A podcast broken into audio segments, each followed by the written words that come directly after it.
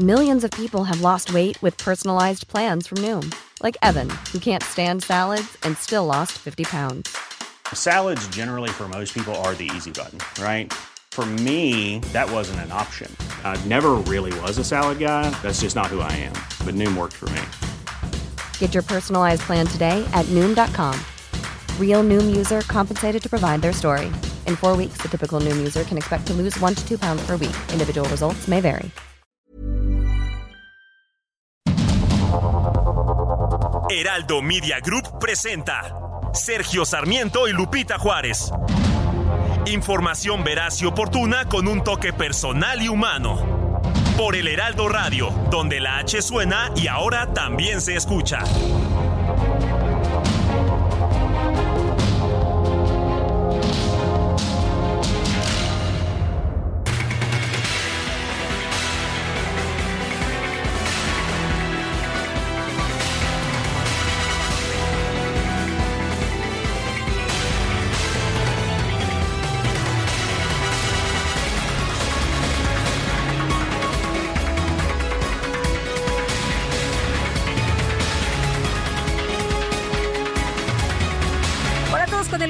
Saludarles. Muy buenos días, bienvenidos a las noticias. Ya es lunes, una semana más que estamos empezando. Ya la próxima entran todos los chavos a la escuela, pero esta todavía, todavía de vacaciones para muchos. Así que, bueno, pues esperemos que la sigan disfrutando y que se preparen para lo que viene. Ya es lunes 21 de agosto del 2023 y como siempre todo el equipo listo para llevarles lo relevante, lo que es noticia. El Servicio Meteorológico Nacional informó que este domingo la tormenta tropical Hilary tocó tierra por segunda ocasión en inmediaciones del municipio de San Quintín, esto en Baja California. Posteriormente siguió su avance hacia los Estados Unidos. La Secretaría de la Defensa Nacional dio a conocer que en coordinación con el gobierno de Baja California y las autoridades de protección civil, activó 34 albergues que brindan atención a 1.867 personas desalojadas.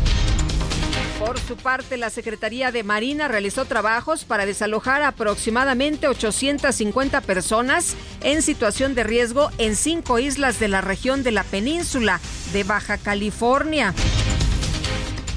Bueno, pues estuvo, estuvo fuerte, como pudo ver usted las imágenes que estuvimos posteando y también pues, la información que se dio a conocer en las últimas horas. Aquí en la Ciudad de México, las fuertes rachas de viento provocaron la caída de por lo menos 168 árboles, la mayoría de ellos en las alcaldías de Iztapalapa y también en la alcaldía de Coyoacán.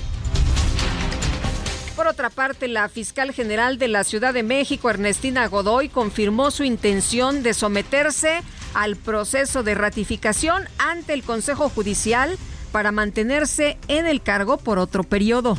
Una vez que se instale el Consejo Judicial Ciudadano y me solicite pronunciarme sobre mi ratificación en el cargo de fiscal general, con toda responsabilidad y compromiso con la causa de la justicia, les informo que voy a comunicarle al Consejo mi decisión de someterme al proceso de ratificación que señala la Constitución Política de la Ciudad de México y de la ley. Híjole, fíjese usted que las autoridades capitalinas confirmaron el asesinato de un ciudadano de la India llamado Ketan Barajbhai, de 39 años. Esto durante un asalto en pleno viaducto Miguel Alemán, luego de retirar 10 mil dólares de una casa de cambio del Aeropuerto Internacional de la Ciudad de México. Alguien le echó el ojo, alguien vio la operación, lo siguieron y bueno, pues ahí en pleno viaducto lo asaltaron, lo asesinaron. Este sábado se reportó la desaparición de cinco hermanos de entre 19 y 35 años en el municipio de Lagos de Moreno, Jalisco. Sin embargo, la Fiscalía General del Estado y las autoridades municipales señalaron a través de sus redes sociales que no han recibido ninguna denuncia por este caso. De acuerdo con la información que empezó a circular, se dio a conocer que habían estado en una fiesta familiar estas cinco personas que habían acudido a la celebración de su padre, que después habían salido y que ya no se había sabido nada de ellos. Sin embargo, bueno, pues ahí lo que dice la fiscalía, lo que se ocurrió en Lagos de Moreno este fin de semana fue una velada para recordar a los jóvenes desaparecidos, estos cinco muchachos, eh, Uriel, Dante, Diego, eh, Roberto y Jaime, una velada donde pues eh, exigió, ¿no? Se, se oró por ellos, pero también se exigió justicia y también un enfrentamiento entre elementos eh, de la Guardia Nacional y también eh, sicarios. Hubo un detenido, hubo un muerto y varios detenidos. Por otra parte, la Fiscalía General de la República entregó en extradición a los Estados Unidos a Dan Salazar Zamora, el líder del grupo delictivo de los Salazar, sentenciado en ese país por sus actividades con el cártel de Sinaloa. Este fin de semana fue localizado sin vida el cuarto integrante del grupo de migrantes mexicanos que se perdió en la zona desértica del municipio de Ocampo en Coahuila al intentar llegar a los Estados Unidos pues las que tienen que pasar estas personas con tal de conseguir el sueño americano y bueno, pues muchas veces esto no ocurre. Las autoridades de Puebla confirmaron la muerte de cuatro alpinistas que sufrieron una caída al descender en la cara sur del Parque Pico de Orizaba en los límites con el estado de Veracruz. En Chiapas llamó mucho la atención este fin de semana lo que ocurrió. Padres de familias sociles de la comunidad San Antonio del Monte quemaron alrededor de mil libros de texto gratuitos al denunciar que estos reconocen la diversidad sexual y el comunismo. El Sindicato Nacional de Trabajadores de la Educación aseguró que los maestros sí saben utilizar los nuevos libros de texto y que van a sacarle el mejor provecho. Sin embargo, el sindicato aclaró que en ningún momento serán omisos en aquello que consideren necesario revisar. El presidente Andrés Manuel López Obrador realizó este fin de semana una gira de trabajo por el sureste del país para supervisar el avance de las obras del tren Maya en el tramo de Chetumal a Mérida. El exsecretario de Gobernación, Adán Augusto López, negó que se haya inconformado por el sorteo de las empresas que estarán a cargo de las encuestas espejo del proceso interno de Morena. Explicó que su representante sí firmó el acuerdo, pero bajo protesta. El diputado con licencia Gerardo Fernández Noroña, aspirante del PT, advirtió que una ruptura en la cuarta transformación pondría en riesgo ganar la mayoría en el Congreso de la Unión. Por su parte, el ex canciller Marcelo Ebrard aseguró que va a continuar en la contienda interna de Morena. Dijo, no me voy de Morena, ¿eh? Y tampoco me voy a Movimiento Ciudadano. Dice que pues se va a seguir expresando sus inconformidades este domingo concluyó el proceso de registro para que los ciudadanos puedan participar en la encuesta, en esta que será la encuesta final del proceso interno del Frente Amplio por México. El dirigente nacional del PAN, Marco Cortés, informó que ya suman 3 millones de ciudadanos registrados para participar en la etapa final del proceso interno de la alianza opositora. Y la senadora del PAN, Xochitl Galvez, viajó este fin de semana a los Estados Unidos para sostener encuentros con simpatizantes migrantes en Houston, Texas. Y muchos saludos allá a nuestros amigos de Now Media que nos están escuchando y nos están viendo esta mañana. El gobernador de Florida, Ron DeSantis, aseguró que de ganar la elección presidencial de los Estados Unidos en 2024, escuche usted lo que va a hacer, autorizar el uso de la fuerza letal contra los sospechosos de traficar drogas ilegales a través de la frontera con México. El expresidente Donald Trump anunció que no va a participar en el primer debate del Partido Republicano para definir a su candidato presidencial. Las encuestas lo colocan pues muy bien, ¿no? A Donald Trump que tiene muchas simpatías a pesar de los señalamientos, a pesar de los procesos legales, pues le va muy bien está en muy buena posición Donald Trump. Y las autoridades de Georgia dieron un plazo de una semana al expresidente Trump para entregarse en la prisión de Fulton luego de que fue imputado por intentar revertir los resultados de las elecciones presidenciales del 2020 en ese estado sus seguidores dicen, bueno, pues es que em, a lo mejor no estuvo bien, pero pues tampoco es eh, ilegal esto que hizo, así que nosotros lo seguimos apoyando. Y el Tribunal Supremo Electoral de Guatemala informó que el candidato anticorrupción Bernardo Arevalo resultó el ganador de las elecciones presidenciales de ese país sobre su contrincante, la ex primera dama Sandra Torres. A través de redes sociales, el presidente de Guatemala, Alejandro Yamatei, felicitó a Bernardo Arevalo y lo invitó a comenzar una transición ordenada. Este domingo, en medio de fuertes medidas de seguridad, se llevaron a cabo las elecciones presidenciales de Ecuador. Datos del Consejo Nacional Electoral señalan que Luisa González y Daniel Novoa pasarían a la segunda vuelta de la contienda. En información de los deportes, el tenista serbio Novak Djokovic derrotó al español Carlos Alcaraz para proclamarse campeón del Masters 1000 de Cincinnati. Bueno, hasta la camisa se rompió, ¿no? De la emoción eh, en, este, en este encuentro, el tenista Novak Djokovic. Y la selección española de fútbol se coronó en la Copa Mundial Femenina de la FIFA tras imponerse por marcador de 1 a 0 sobre Inglaterra. Las destacadas de El Heraldo de México. So they say, dance for me, dance for me, dance for me, oh. oh. I never seen anybody do the things you do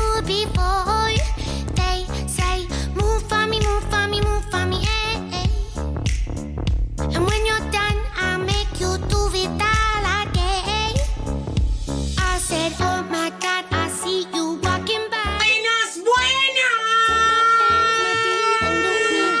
ese ritmo y con esa buena vibra estamos empezando la mañana. Itzel González, ¿cómo estás? Muy buenos días. Muy buenos días, Lupita, queridos Destacalovers. Así es, con toda la actitud, bailando, cantando esta mañana del lunes 21 de agosto del 2023. Estamos muy contentos hoy. Hoy ya no hay chipi chipi. Hoy ya se asomó el solecito aquí en la Ciudad de México.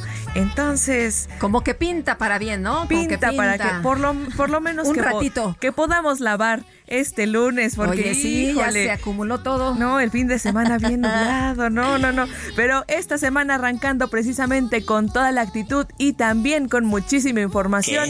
Así que vámonos rapidito. Vámonos. Oye, las- antes nada Sí. más rapidito para nuestros amigos del auditorio que bajan por la carretera México-Toluca hacia la Ciudad de México con esta dirección.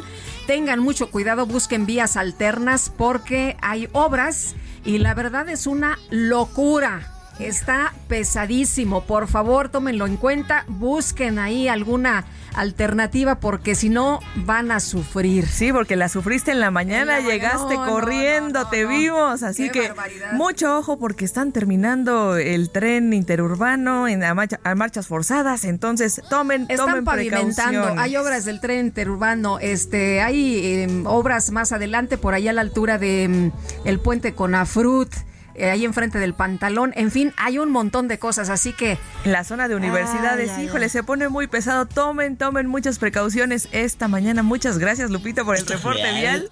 Y ahora sí, vámonos con las destacadas del Heraldo de México. En primera plana, a partidos realiza INE visitas sorpresa de verificación sin previo aviso. El instituto realiza la fiscalización de los recursos que utilizan los aspirantes presidenciales, tanto de los morenistas como los del Frente Amplio. País mexicano desaparecido refuerzan búsqueda de Tomás Aranda, despliegan acciones las autoridades de México y Canadá. Ciudad de México por regreso a clases crece la derrama económica. Junto a la temporada de verano se generaron 17 mil millones de pesos en la Ciudad de México. Estados, Puebla, juicio oral en caso Cecilia Monzón. Familiares de la víctima buscan 60 años de prisión.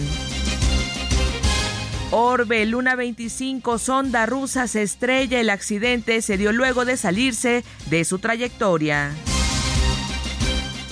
Meta Mundial Femenil, gol con estrella. Olga Carmona hace la diana que dé el título a España e instantes después se entera del fallecimiento de su padre. Y finalmente, en mercados, primer semestre más gasto en turismo alcanza 4.9% de la inversión extranjera en servicios de hotelería. Lupita, amigos, hasta aquí las destacadas del Heraldo. Muy feliz lunes. Gracias, Itzel, pero no te vayas para que echemos una bailadita. Aquí me quedo. Desde México, para el mundo entero, abuelita, soy tu nieto.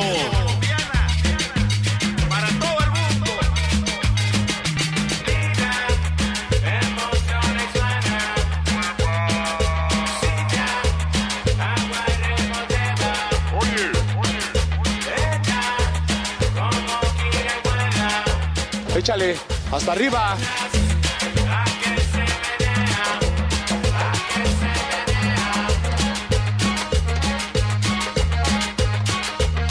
Así estamos empezando este lunes, ¿cómo la ve? Y estamos recordando a Celso Piña, que pues usted seguramente lo ha escuchado, cantante, compositor, acordeonista mexicano de música de distintos géneros, pionero y uno de los principales exponentes en la composición de música colombiana y vallenato.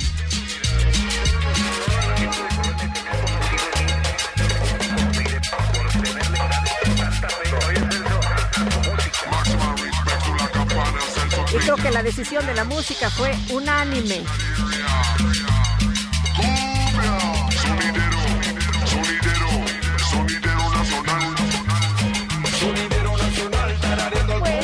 Vámonos, vámonos directamente a la información esta mañana y vamos a platicar sobre pues quienes han levantado ya la mano para estos procesos que están en puerta en el país. Tenemos a Plácido Morales Vázquez, magistrado presidente del Tribunal Federal de Conciliación y Arbitraje, a quien saludo con mucho gusto. ¿Qué tal, magistrado? ¿Cómo está usted? Muy buenos días.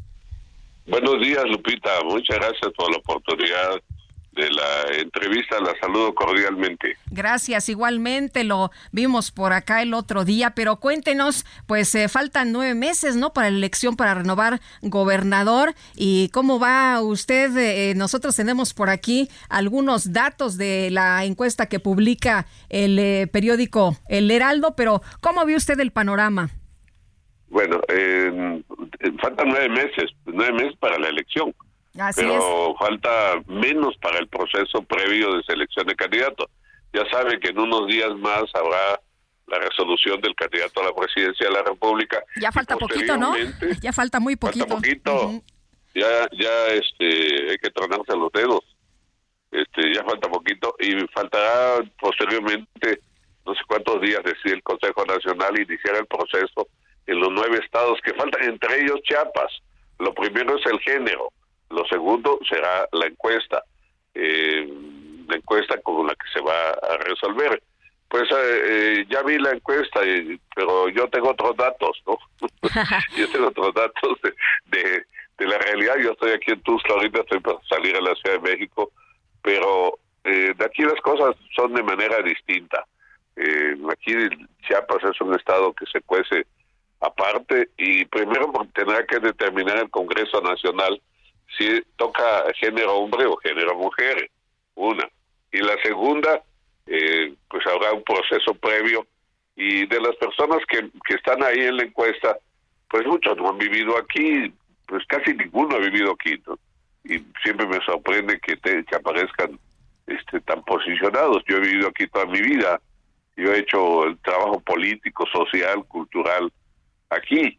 Y bueno, ya levanté la mano y con el levantar la mano decir que ahí vamos y hay tiempo para construir y para posicionarse. Sí. Eh, de acuerdo con la información, eh, a Morena le va muy bien, ¿no? Se le pregunta a las personas por qué partido votaría usted para la gubernatura de Chiapas y bueno, pues en ese aspecto el partido está eh, muy bien posicionado, 52%. Pues aquí el que sea prácticamente, como un día me dijeron, en Chiapas ganamos hasta sin candidato. pero no, pero importa el candidato, porque una cosa es la elección y otra cosa son los problemas del Estado. Los problemas del Estado son graves. Somos un Estado con graves rezagos, con conflictos políticos, con eh, conflictos de seguridad. Bueno, el perfil de la persona que gobierne Chiapas, pues es eh, un perfil de, de, un conocedor y que lo conozcan aquí en Chiapas. Oiga, pero a los otros eh, también los conocen, ¿no? Porque pues a nivel nacional ya sabe usted que tienen un pues eh, papel muy eh, activo. Pues tienen, los conocen a nivel nacional, pero falta que los conozcan aquí. Y otra cosa, falta, bueno, falta que si los, si, si aparecen en una encuesta, el que aparezca, este, ya cada quien hará su apología, el que aparezca bien posicionado en una encuesta, quiere decir que lo conocen, pero hay muchas maneras de conocer, también eso es una... Las encuestas se están convirtiendo en una campaña de publicidad, una campaña de espectaculares, una campaña de quién pone más espectaculares con la foto del presidente, o quién pinta, a quién se ha una guerra total de balas, o creo que todo el país lo hay. Y eso puede dar un nivel de conocimiento, pero lo otro es el nivel de reconocimiento, el reconocimiento que tiene que tener alguien de los problemas y que lo reconozcan a él y que tenga una respuesta para ellos. Por eso hay una parte importante de las encuestas. Yo creo que yo, yo creo que sí es el mejor método para seleccionar. Sí, usted sí cree porque, eso porque hay hay quien dice que no, no, ya a nivel eh, de, de los candidatos de la defensa de la coordinación de la 4T, pues ahí hubo algunas inquietudes hay, hay inquietudes y es propio en política que en cualquier proceso haya inquietudes, haya competencia eh, fuerte, haya confrontación, tiene que haberlo. Es una lucha por el poder no solo en caso de Morena, lo hay en todos los partidos. Ya hemos visto cómo están los otros en el frente, cómo ha estado en otros procesos las luchas, eh, las primarias, vamos a decir, la selección de candidatos, cómo ha estado en otros, ha sido de siempre y en todos los partidos, partidos se, ha enseñado, se ha intentado, se han ensayado métodos para seleccionar a sus candidatos y seguramente la, la encuesta sea el menos el menos traumático, el que genere menos raspaduras, pero tampoco es un método perfecto. Sí. pero, pero dice usted que, que, esto podría, eh, el que genere menos eh, eh, fracturas, el que no permita que haya una ruptura. La encuesta, la encuesta es un, es un proceso menos apasionado. Si se hiciera, por ejemplo, una consulta, si se hiciera, pues la gente entra más en calor, entra más, eh, se, eh, se desborda más la pasión. La encuesta es una, es una acción bastante fría, bastante este distante, que permite decir este es el mejor posicionado para un proceso posterior. Por eso digo que es el menos malo de todos los métodos. Es el, el, el ahorita es el método que se puede aplicar. Pero eh, había que sí. hacerlo con reglas muy precisas y claras. Uh -huh. ¿Y, ¿Y, con la selección de las casas encuestadoras igual que, que en la eh, presidencial? Pues debía ser así, que cada quien eh, proponga en, el proceso. Vamos a suponer que hay tres, cuatro candidatos, cada candidato, si son tres, propone cada que una encuesta, una, una casa encuestadora, se hace después el, la ecuación y el que salga ese debe ser en condiciones también de piso parejo, porque hay personas que tienen mayor exposición mediática por cargo público que otros y otros tienen más más más ventajas. Muy bien, pues eh, magistrado, gracias por platicar con nosotros esta mañana. Usted por lo pronto va a esperar las las reglas y, y le va a entrar con todo. Pues sí, le voy, le voy, a entrar con todo y le estoy entrando con la tarea de trabajo que lo he hecho a lo largo de 45 años aquí en, en Chiapas, en diversos lugares, en diversas trincheras. Y bueno, pues yo vengo del, movimiento de la cuarta transformación, el movimiento de los pasadores de hace muchos años, hace veintitantos años, así que tengo identidad con eso y tengo todos los derechos, Lupita. Gracias por la entrevista sí. y aquí queda la orden de ustedes. Me parece muy bien. Nada más una última pregunta, si me permite, y esto ya es de otro de otros temas, eh, magistrado. Eh, padres de familia quemaron libros allá en eh, San Cristóbal de las Casas. Eh, hubo varios videos el día de ayer que están circulando y los vimos en redes sociales. ¿Qué piensa usted de esta acción? Bueno, mire, eh, es difícil eh, la comprensión de lo, de lo de Chiapas. En Chiapas somos una sociedad con muchos atavismos todavía, con muchos prejuicios y cualquier eh, persona que, le, levante los ánimos de contra de los libros van, van a quemarlos. Si le dicen comunismo, pues la gente va a quemar los libros. Por eso eh, debe haber un debate reflexivo y racional sobre los libros de texto. ¿De dónde sacaron que hay siquiera un mínimo? Mire, no hay comunismo ni en Saigón, ni en Hanoi. Muy bien, pues eh, magistrado, gracias, por platicar con nosotros. Muy buenos días. Hasta, luego. Tenemos que hacer una pausa, pero regresamos de inmediato. Le quiero recordar que nuestro número de WhatsApp es el 5520 10 9647. Continuamos.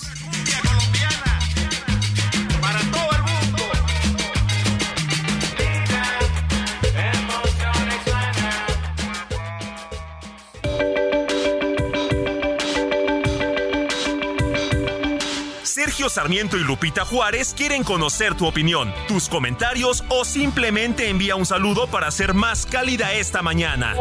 Envía tus mensajes al WhatsApp 55 20 10 96 47.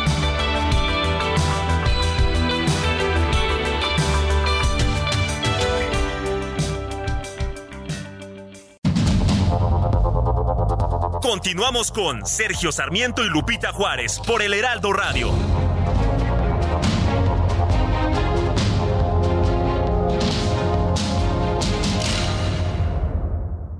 Descubre nuestro subcompacto más avanzado, Infinity QX50, con tasa desde 0% más un año de seguro gratis. Visítanos en Infinity Polanco, Calzada General Mariano Escobedo 476, Anzures. Teléfono 5590-357748. Válido del 16 al 31 de agosto. Al promedio del 10.7% sin IVA para fines informativos. Consulta www.infinity.mx diagonal promociones.html.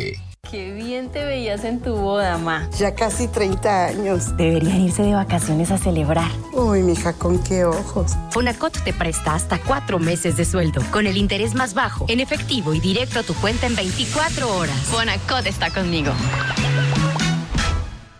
Gobierno de México.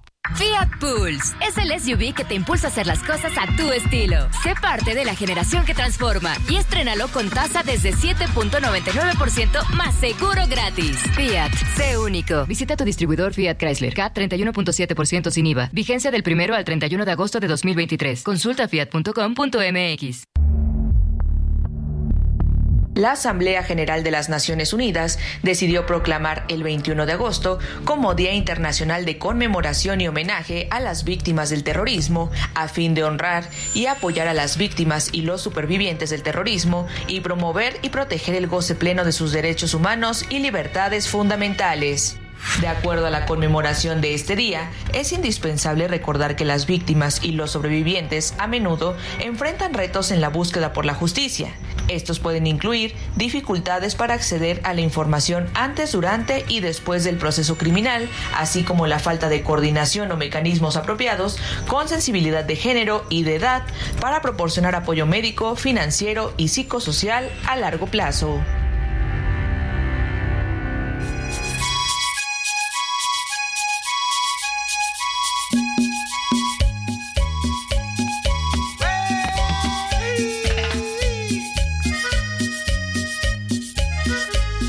Dando ganas de bailar un puñón bien loco, un puñón bien loco.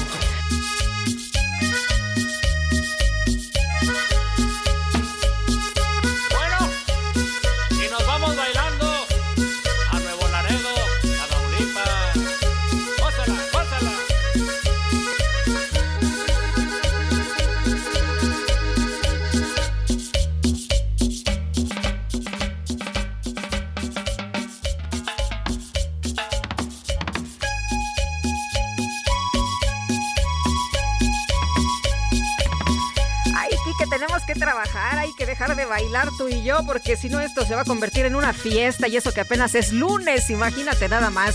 Estamos escuchando a Celso Piña, lo estamos recordando, él falleció el 21 de agosto del 2019, este cantante, compositor y acordeonista mexicano que también pues eh, tuvo ahí eh, incidencia, ¿no? Ahí en la fusión de muchos ritmos colombianos con sonidos distintos de géneros populares, música norteña y el sonidero y otros como el ska, el reggae, el rap y el hip hop.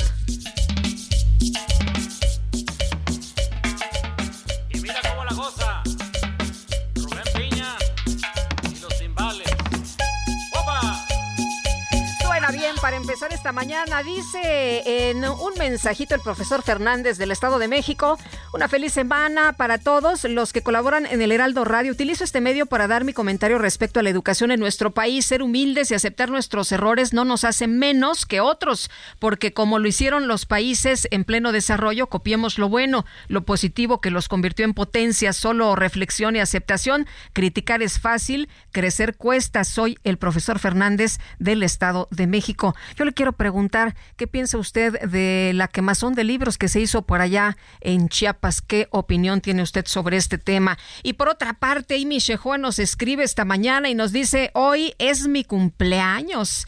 Me querrían alegrar la semana con una felicitación al aire. Se los agradecería mucho que sea felicísima y muy exitosa la semana para todos de su fan número uno. Saludos cariñosos. Pues mi querida Amy Shehoa, te mando un fuerte abrazo. Deseo que sea un año grande, bueno, para ti muy feliz y que hoy eh, pues la pases muy contenta. Te mandamos un abrazo de parte de todo el equipo. Vámonos, vámonos a la vialidad. Es Javier Ruiz que nos tiene información esta mañana. Javier. Hola Lupita, ¿qué tal? Excelente mañana. Pues tenemos información de la zona de la México-Toluca. Efectivamente la, la carretera, pues justamente llegando a las inmediaciones del kilómetro 14, del kilómetro 15 en la zona del pantalón, pues eh, tenemos obras, eh, Lupita, provocando pues severas complicaciones vehiculares para todas las personas que se dirigen hacia la zona de la Ciudad de México. También por la mañana, en mediaciones del CIDE, se registró otro choque que estaba provocando que prácticamente el avance, en el mejor de los casos, estuviera a vuelta de rueda. Incluso algunos automovilistas tuvieron que buscar vías alternativas.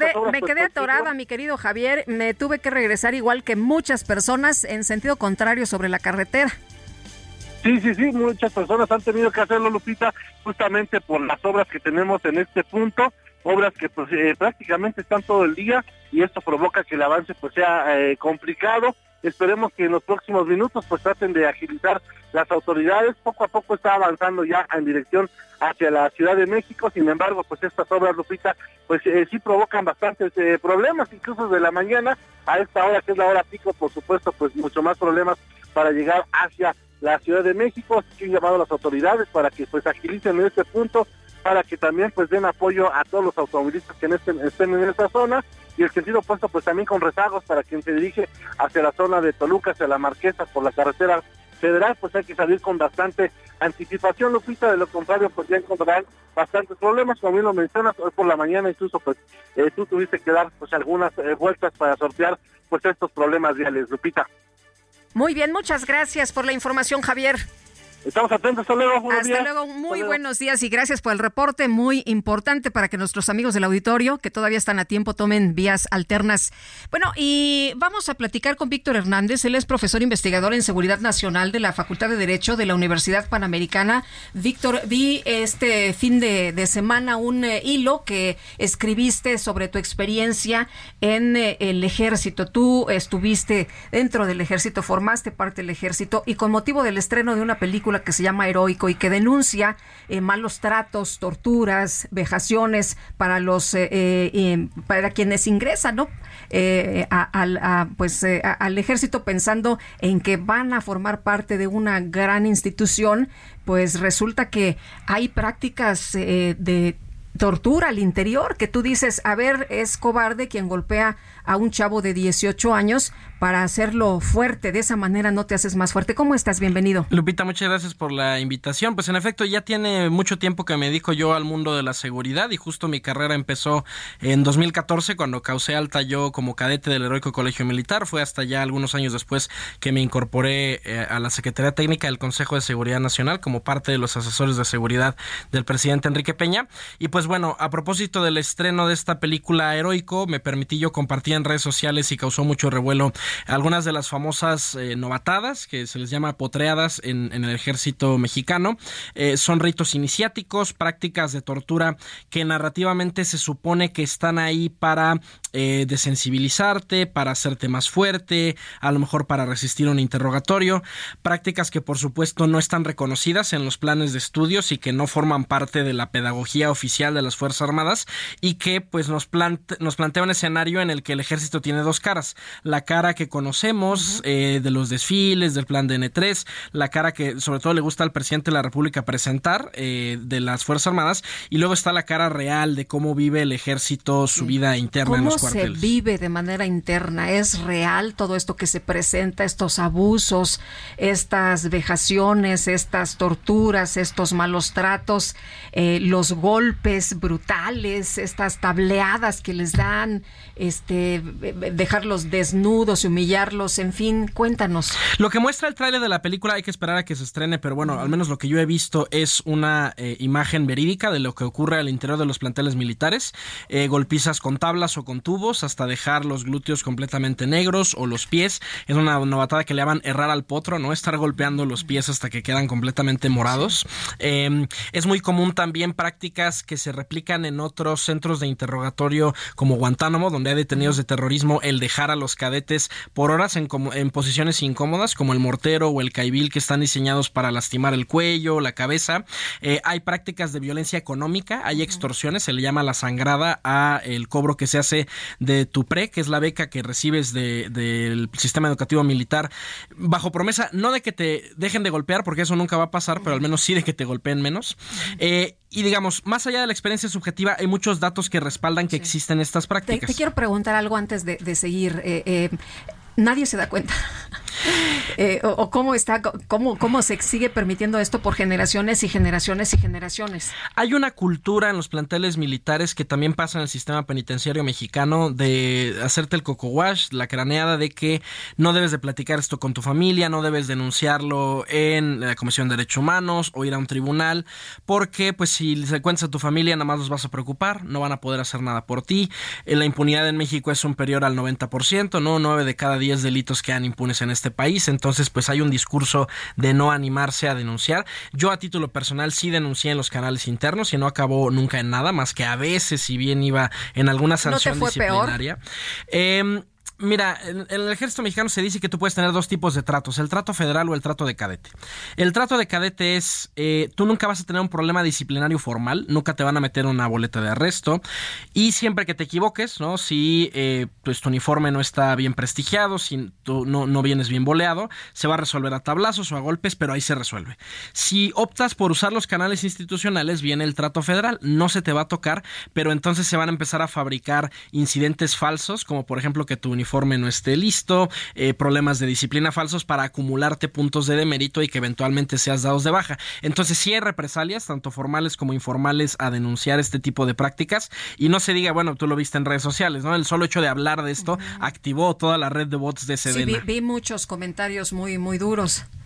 Sí, a ver, comentarios normalizando la tortura, que al final no hay que olvidar son delitos. Eh, uno le puede llamar novatadas, le puede llamar eh, potreadas. Tú decías, a ver, estos son actos cobardes, como un chavo de 18 años que llega a este lugar de, donde pues él confía que es una gran institución muy importante para su formación, para su futuro, eh, pues resulta que a, golpes lo quieren hacer fuerte, ¿no? Es un acto de crueldad.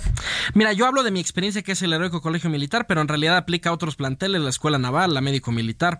Eh, se llama el Templo del Honor al Colegio Militar, pero no encuentro el honor en que un grupo de cadetes de segundo o tercer año agarren entre 15 o 20 personas a golpes a un chavito de 18, un cadete de primer año, porque además no son tontos. Si te agarraran en manada, ¿no? Porque los cadetes de primer año aritméticamente son más, pues claro que lo pensarían dos veces antes de cometer este tipo de prácticas.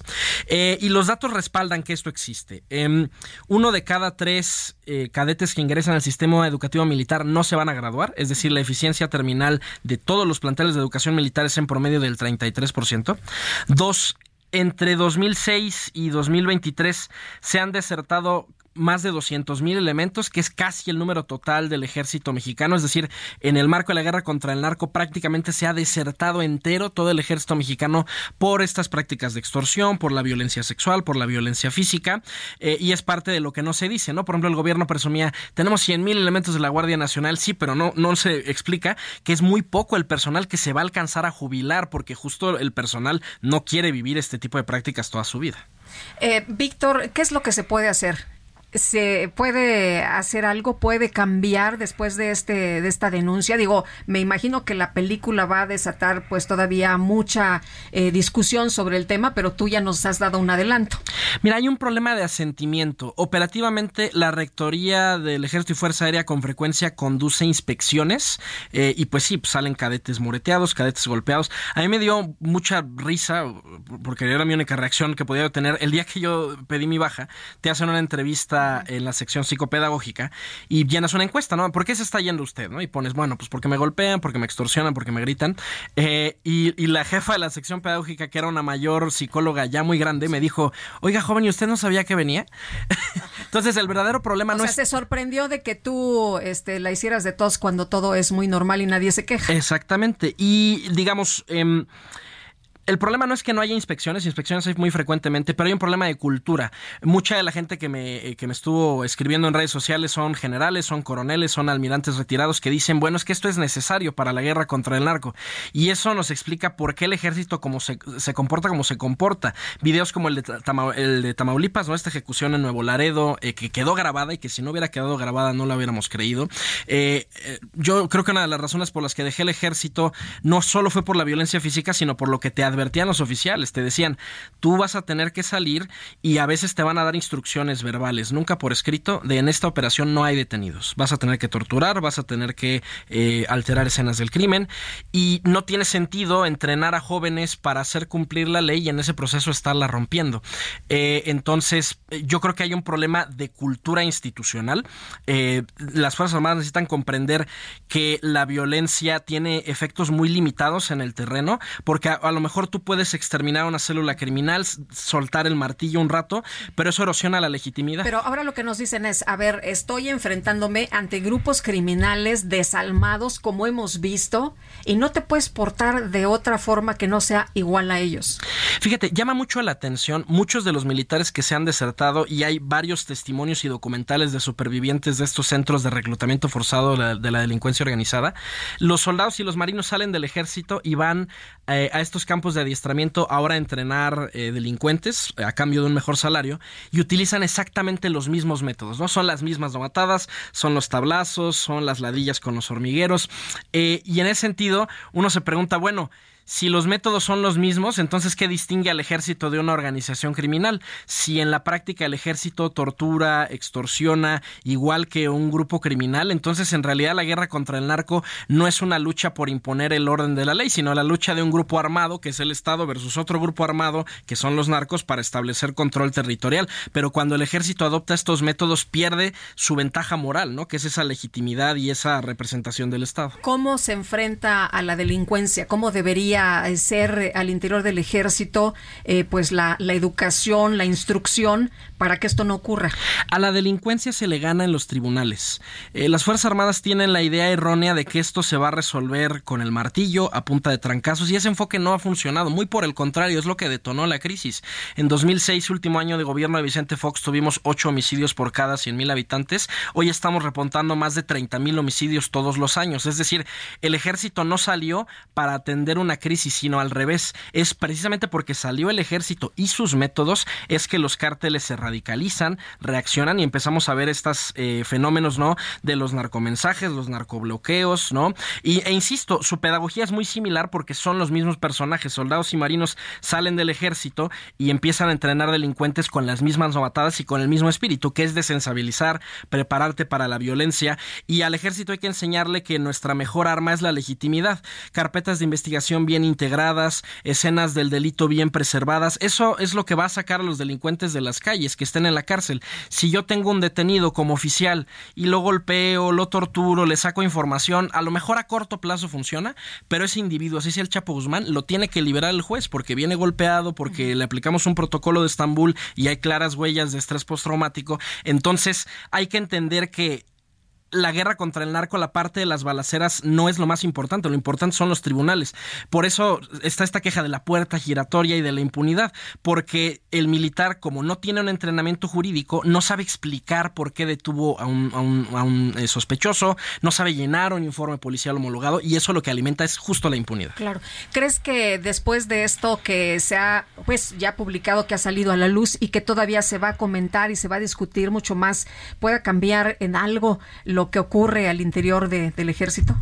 Yo De creo la Marina, del ejército. Yo creo que difícilmente esto va a cambiar algo porque al menos lo que yo vi en, en la respuesta en redes sociales cuando publiqué esto es eh, el personal del ejército eh, pues se defiende y es hasta una respuesta normaliza, ¿no? normaliza y justifica no diciendo esto es indispensable para formar a un soldado eh, pero para, pero lo que nos dice la práctica es que también indispensable es para formar a un delincuente entonces eso ya de entrada nos pone en un dilema de qué es lo que caracteriza al oficio militar. Yo creo que esto más bien lo que va a mover es el reclutamiento.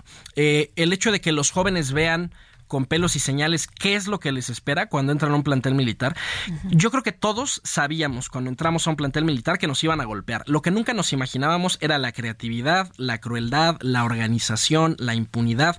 Eh, y en ese sentido, creo que más bien va a mover cosas en la sociedad mexicana, de jóvenes que decidan a lo mejor ya no presentarse ahorita el primero de septiembre a su plantel militar donde fueron admitidos, eh, o que al menos lo hagan con una eh, conciencia más plena de qué es lo que les va a pasar eh, y que probablemente si lo denuncian la institución no lo va a respaldar.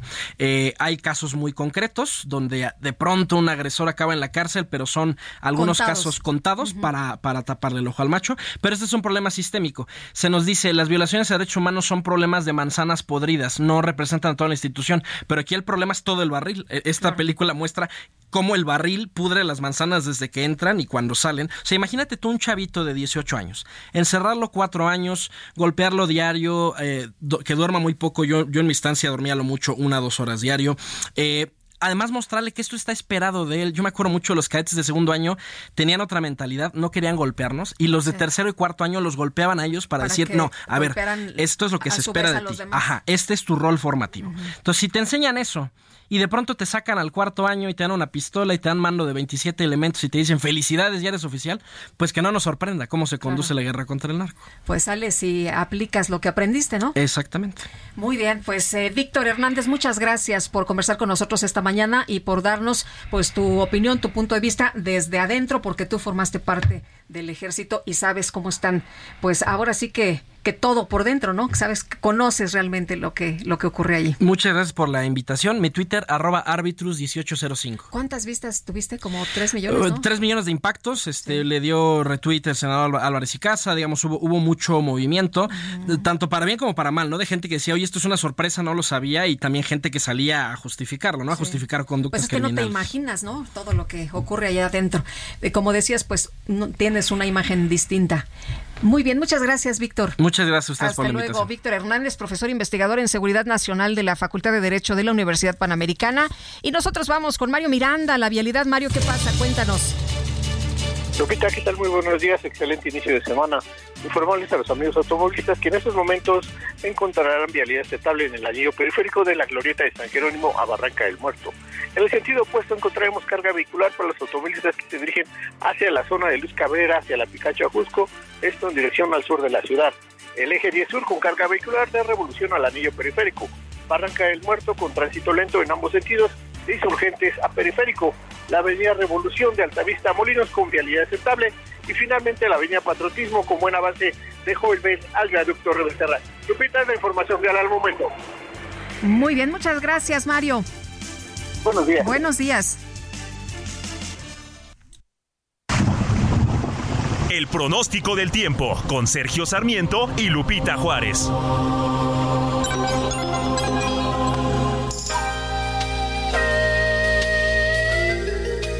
Y Patricia López, meteoróloga del Servicio Meteorológico Nacional de la Conagua. ¿Cómo estás? ¿Cómo nos va a tratar el clima para las próximas horas? Hola, ¿qué tal, Sergio Lupita? Es un gusto saludarlos a ustedes, a todos los que nos escuchan este lunes.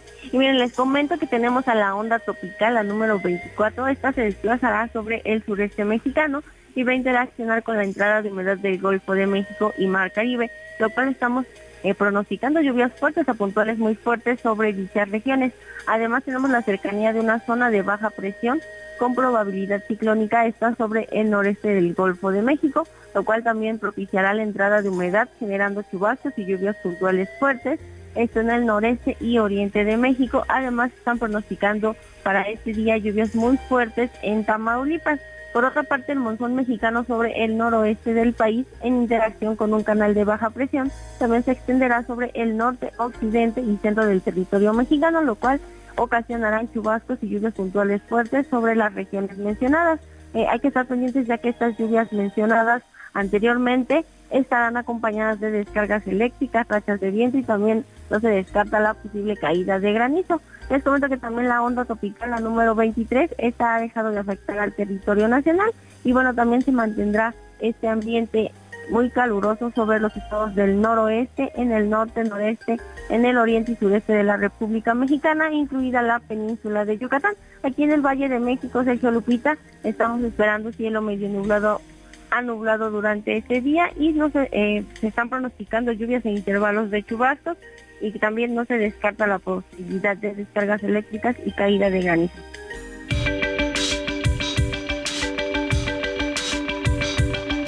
Sergio Sarmiento y Lupita Juárez quieren conocer tu opinión, tus comentarios o simplemente envía un saludo para ser más cálida esta mañana. Envía tus mensajes al WhatsApp 55 20 10 96 47.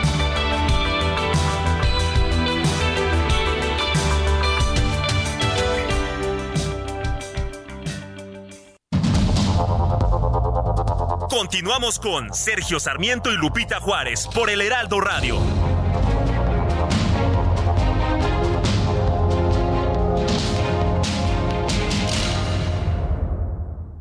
Redefine el lujo y también el subfamiliar Infinity QX60 con 36 meses sin intereses o bono flexible. Descúbrelo en Infinity Pedregal, Avenida Insurgente Sur 1355, Jardines del Pedregal. Teléfono 5555 285344. Válido del 16 al 31 de agosto. Al promedio del 10.7% sin IVA para fines informativos. Consulta www.infinity.mx diagonal promociones.html. ¿Recuerdas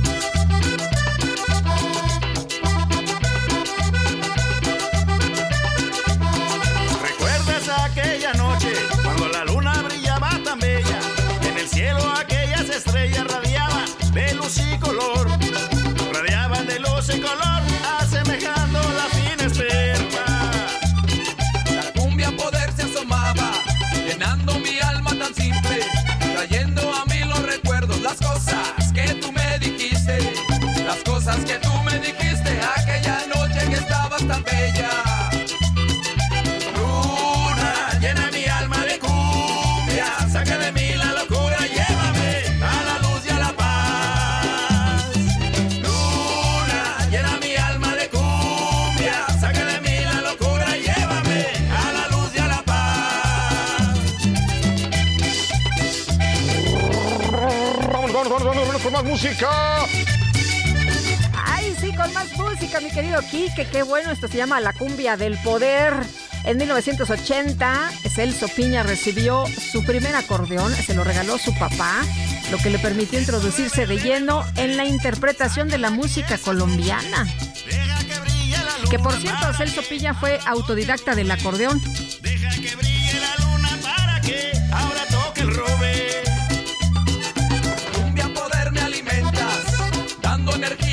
Cumbia poder A los mensajes. Nos dice una persona del auditorio esta mañana. Felicidades por el mejor programa. Les quería hacer un comentario. Eh, Sergio Lupita, el sábado 19 fui al centro después de mucho tiempo que no iba por la panadería. Ya de regreso me quise venir en un taxi, pero los taxis rosas, a pesar de que tienen su taxímetro, ellos ponen su tarifa. Me cobraban de Izazaga y Pino Suárez al metro en Mita por Tlalpan 180 y 200 pesos. Los mandé al diablo. Me subí al metro Pino Suárez, pero para sorpresa todo el pasillo para hacer correspondencia para la línea 2 cerrado y es, dice, una peste horrible todo el trayecto, es lo que nos dice esta eh, amiga del auditorio, la señora Julieta de la Portales. Y otra persona, Alejandro, nos comenta, buenos días desde Jalisco, ojalá tuviéramos un presidente como el del país del Salvador, Nayib Bukele, encarcelando a los narcotraficantes, miembros de los cárteles, al igual que a jueces corruptos que los benefician para liberarlos, ya que están enlutando a miles de familias mexicanas. Es increíble que no se avance en términos de seguridad, ya que los delincuentes son un porcentaje menor al resto de la población. Gracias por su atención. Saludos afectuosos a todo su equipo. Excelente programa informativo y de participación. Por respeto su opinión, don Alejandro, pero no estoy de acuerdo en eh, la pues actitud que ha tomado el eh, presidente Nayib Bukele allá en El Salvador de encarcelar a las personas. Eh, vámonos con información de Isidro Corro que nos tiene el reporte esta mañana. Mi querido Isidro, ¿cómo estás? Buenos días. ¿Qué tal, Lupita? ¿Cómo estás? Excelente inicio de semana. Desde muy temprano, pues trabajando para mantener a nuestro auditorio como se merece, bien informado. Fíjate que esta mañana muy temprano tuvimos un operativo policíaco en la colonia Narvarte Oriente, en la alcaldía Benito Juárez. Mucha gente, el auditorio, está preguntando qué ocurrió. Bueno, integrantes de inteligencia de la Policía Capitalina, en coordinación con Policía Metropolitana, detuvieron a cinco presuntos integrantes del cártel de Jalisco Nueva Generación, entre ellos una mujer, en un dispositivo policíaco que tuvo como escenario un edificio ubicado en el cruce de las calles La Quemada y Concepción Beistegui, esto en la zona centro de la capital del país. Elementos policíacos fuertemente armados, decomisaron dos armas y una importante cantidad de droga bajo un fuerte dispositivo de seguridad.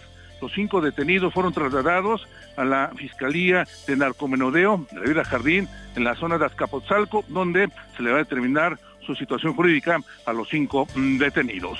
Lupita, lo que tenemos esta mañana. Entonces son eh, cinco integrantes del cártel Jalisco. Así es lo que comenta la autoridad. Cinco presuntos integrantes del cártel Jalisco Nueva Generación que operaban en la Ciudad de México fueron detenidos tras una llamada anónima. Reportaban gente armada en un inmueble. Se hizo el operativo y este fue la respuesta de las autoridades. Cinco detenidos quienes se encuentran a disposición de la autoridad judicial. Muy bien, muchas gracias. Hasta luego, Isidro. Buenos días, buenos días también para ti. Bueno, este domingo se llevaron a cabo elecciones presidenciales en Ecuador. Eh, datos del Consejo Nacional Electoral señalan que Luisa González y Daniel Novoa pasarían a la segunda vuelta de la contienda. Vamos a platicar con Vanessa Cárdenas, internacionalista, eh, con quien eh, pues hemos estado ya tocando base en distintos temas importantes. También estaremos platicando de lo que ocurrió en Guatemala. Vanessa, ¿cómo te va? Muy buenos días. ¿Qué tal, Lupita? Muy buenos días para ti y todos los que nos escuchan. Oye, pues eh, este domingo elecciones eh, finalmente allá en el Ecuador en medio de impresionantes medidas de seguridad. Así es, Lupita, pues muy lamentables las imágenes de lo que tenemos que hacer hoy para preservar la democracia, de los candidatos votando eh, con casco, con chalecos antibalas. Después de esta eh, carrera de la campaña política contrarreloj en términos de seguridad, esperando los candidatos prácticamente a ver en qué momento eran víctimas de un atentado. El peor que tuvimos pues fue el que culminó con el asesinato de Fernando Villavicencio. Sin embargo, otros dos candidatos se vieron envueltos en tiroteos. Uno de ellos se dice que, que era un tiroteo que no tenía nada que ver con un atentado, pero bueno, este fue el clima eh, no solamente en los candidatos presidenciales, sino también en algunos alcaldes que estuvo presente en los últimos momentos de las campañas. Eh, Vanessa, em, el, eh, esto eh, ya pues define, ¿no? Quiénes se van a la segunda vuelta, que tengo entendido será en octubre. Así es, vamos a tener segunda vuelta, dado que el el, la legislación ecuatoriana marca que para poder ganar se requiere más del 50% o el 40% teniendo una diferencia del 10 con el eh, candidato que esté en segundo lugar. En este caso, bueno, pues eh, tendremos segunda vuelta entre Luisa González, que es una candidata del correísmo. Recordemos que pues Ecuador ha vivido una década del correísmo eh, muy intensa y que bueno, pues sigue Correa desde el exilio siendo la mano que mece la cuna de fuerzas importantes, su voto duro se movilizó. Y bueno, pues en segundo lugar tuvimos a Álvaro Novoa y hijo pues de un importante empresario que también estuvo en, en la política, ¿no? Eh, que, quiso ser presidente, presidente, ¿no? Muchas veces, pero pues quiso no, no ser llegó. presidente, sí, y, y, perdió con Correa justamente, y bueno, su mamá también asambleísta, ¿no? Y bueno, pues finalmente Álvaro Novoa va a cumplir el sueño de su familia de estar cerca de, de la presidencia, y bueno, pues el voto también que favorece a la imagen de Cristian, de Fernando Villavicencio, Ajá. hoy sustituido por Cristian Zurita, que alcanzó el 16%, aunque en la boleta pues seguía apareciendo la foto del candidato, del candidato muerto. Sí, eso eh, se comentó mucho este fin de semana, ¿no? Eh, sobre pues la, la, boleta que ya estaba impresa y que pues ahí la gente eh, comentaba de esta situación tan grave que está enfrentando el país en materia de inseguridad, Vanessa. Así es, una inseguridad que ya viene de creciendo, viene de años eh, y que hoy, bueno, pues se queda la duda, Lupita, lo mismo que pasa en México, si es eh, el crimen organizado, si los políticos aprovechan esta idea de que ha crecido el crimen y el narco para matarse entre ellos en las campañas eh, eh políticas. Lo cierto es que el, el Ecuador es uno de los países con el mayor incremento en la tasa de homicidios, con más del 84% de aumento en los últimos años y con una estrategia que no ha servido. Y esa es una de las cosas que también se le ha criticado mucho al actual presidente Lazo, quien pues convocó a estas elecciones, recordemos, anticipadas después de que se buscaba destituirlo y eh, ejerció la muerte cruzada en la cual disolvió al Parlamento y tuvo que nombrar a estas elecciones por lo que el candidato que salga triunfador, pues solamente estará eh, menos de dos años eh, a cargo del gobierno en Ecuador. Vanessa, ¿cómo ves eh, las elecciones en Guatemala? ¿Te sorprendió que llegara este candidato eh, Bernardo Arevalo? Que no, no solo que pues llegara, mira, sino que arrasara, ¿no? Arrasara con el 59% de los votos.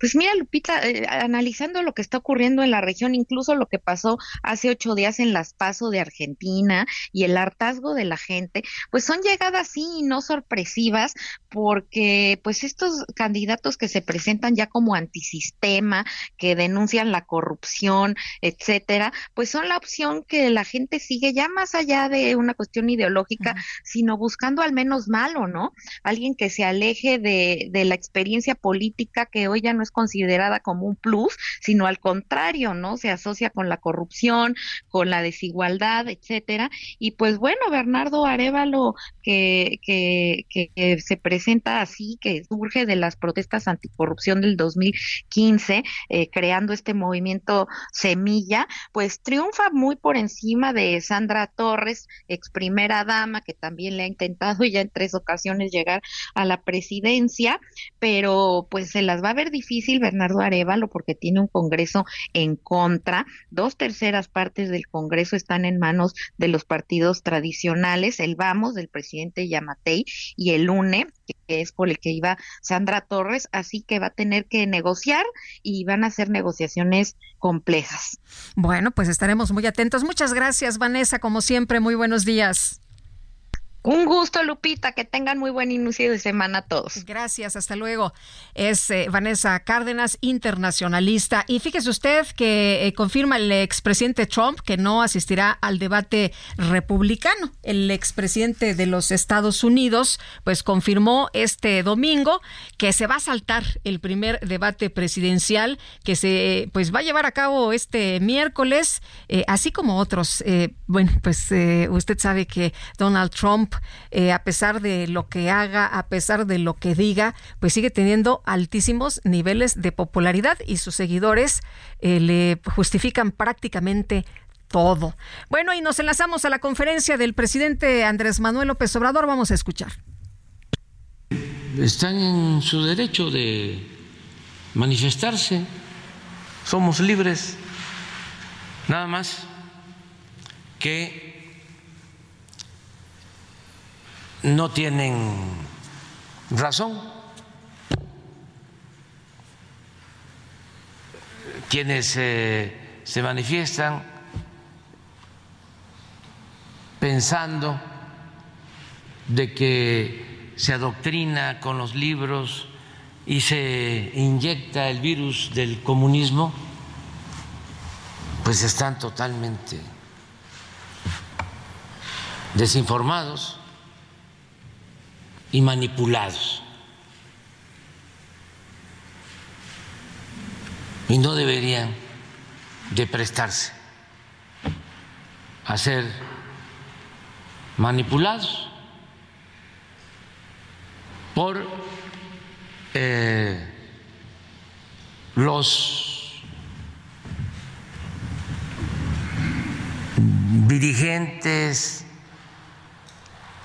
empresarios, gerentes, empresarios no, traficantes de influencia sí, gerentes sí. Del bloque conservador. Es politiquería, pero pues lo van a seguir haciendo.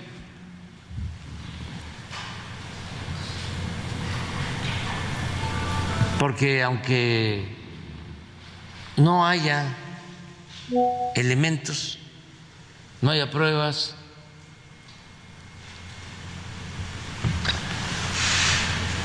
ellos utilizan todas estas eh, mentiras para engañar, para tratar de engañar, porque mucha gente no, no les cree. Ya la gente está muy consciente. No les funciona eso. Y sí, lo que demuestran es que tienen prácticas muy retrógradas, retrógradas. Bueno, pues prácticas retrógradas, dice el presidente Andrés Manuel López Obrador, que hoy habló precisamente sobre la quema de libros de texto allá en una comunidad de Chiapas. Dice que están en todo su derecho, pero afirma la manipulación viene del bloque conservador y es politiquería. Tienen prácticas muy retrógradas, son clasistas y son racistas. Politiquería, dice el presidente López Obrador. No sé eh, lo que usted opine, cuál sea su punto de vista, pero fíjese usted que yo no estoy de acuerdo en la quema de los libros ni en la destrucción de los libros, por supuesto que no. Eh, si hay elementos eh, de los contenidos que hemos eh, estado revisando y bueno, pues que nos han dicho los especialistas están incorrectos y que son inadecuados para la enseñanza. Y lo que dice el presidente, efectivamente, la gente está muy consciente, pues qué bueno, ¿no? Por eso se están revisando los libros y por eso se está pidiendo que se utilicen materiales que efectivamente pues lo que preserven sea la enseñanza, que es lo que al final nos debe de interesar, que los niños vayan a la escuela a aprender lo que les va a ser de utilidad para enfrentar el futuro, ¿no? La formación, darles herramientas. Pero bueno, pues ahí está la posición del presidente, lo que hoy dijo, y me gustaría conocer lo que usted piensa sobre este tema. El paso de la tormenta Hillary en Baja California dejó varias inundaciones. Estaba viendo ahorita unas imágenes impresionantes ahí en La Rumorosa. Y Salvador Cervantes Hernández, coordinador estatal de protección civil en Baja California, gracias por tomar nuestra llamada. Muy buenos días. Hola, ¿qué tal? ¿Cómo estás? Muy buen día. Un saludo a ti al auditorio. Bien, ¿cómo amanecen? Cuéntenos, ¿cómo está la situación en estos momentos? Pues bueno, la jornada durante el fin de semana fue intensa. Eh, la tormenta tropical Hillary eh, nos dejó lluvias en toda la entidad, eh, lluvias importantes, incluso en algunos casos superaron los en, en, 24 horas los 100 milímetros y llovió prácticamente durante dos o tres días. Así es que, eh, pues tuvimos lluvias importantes. Eh, tenemos eh, los primeros eh, saldos eh, una vez que los efectos de la tormenta han finalizado. iniciamos, pasamos de una etapa de, de atención a emergencias a una etapa de evaluación de daños, que iniciará el día de hoy.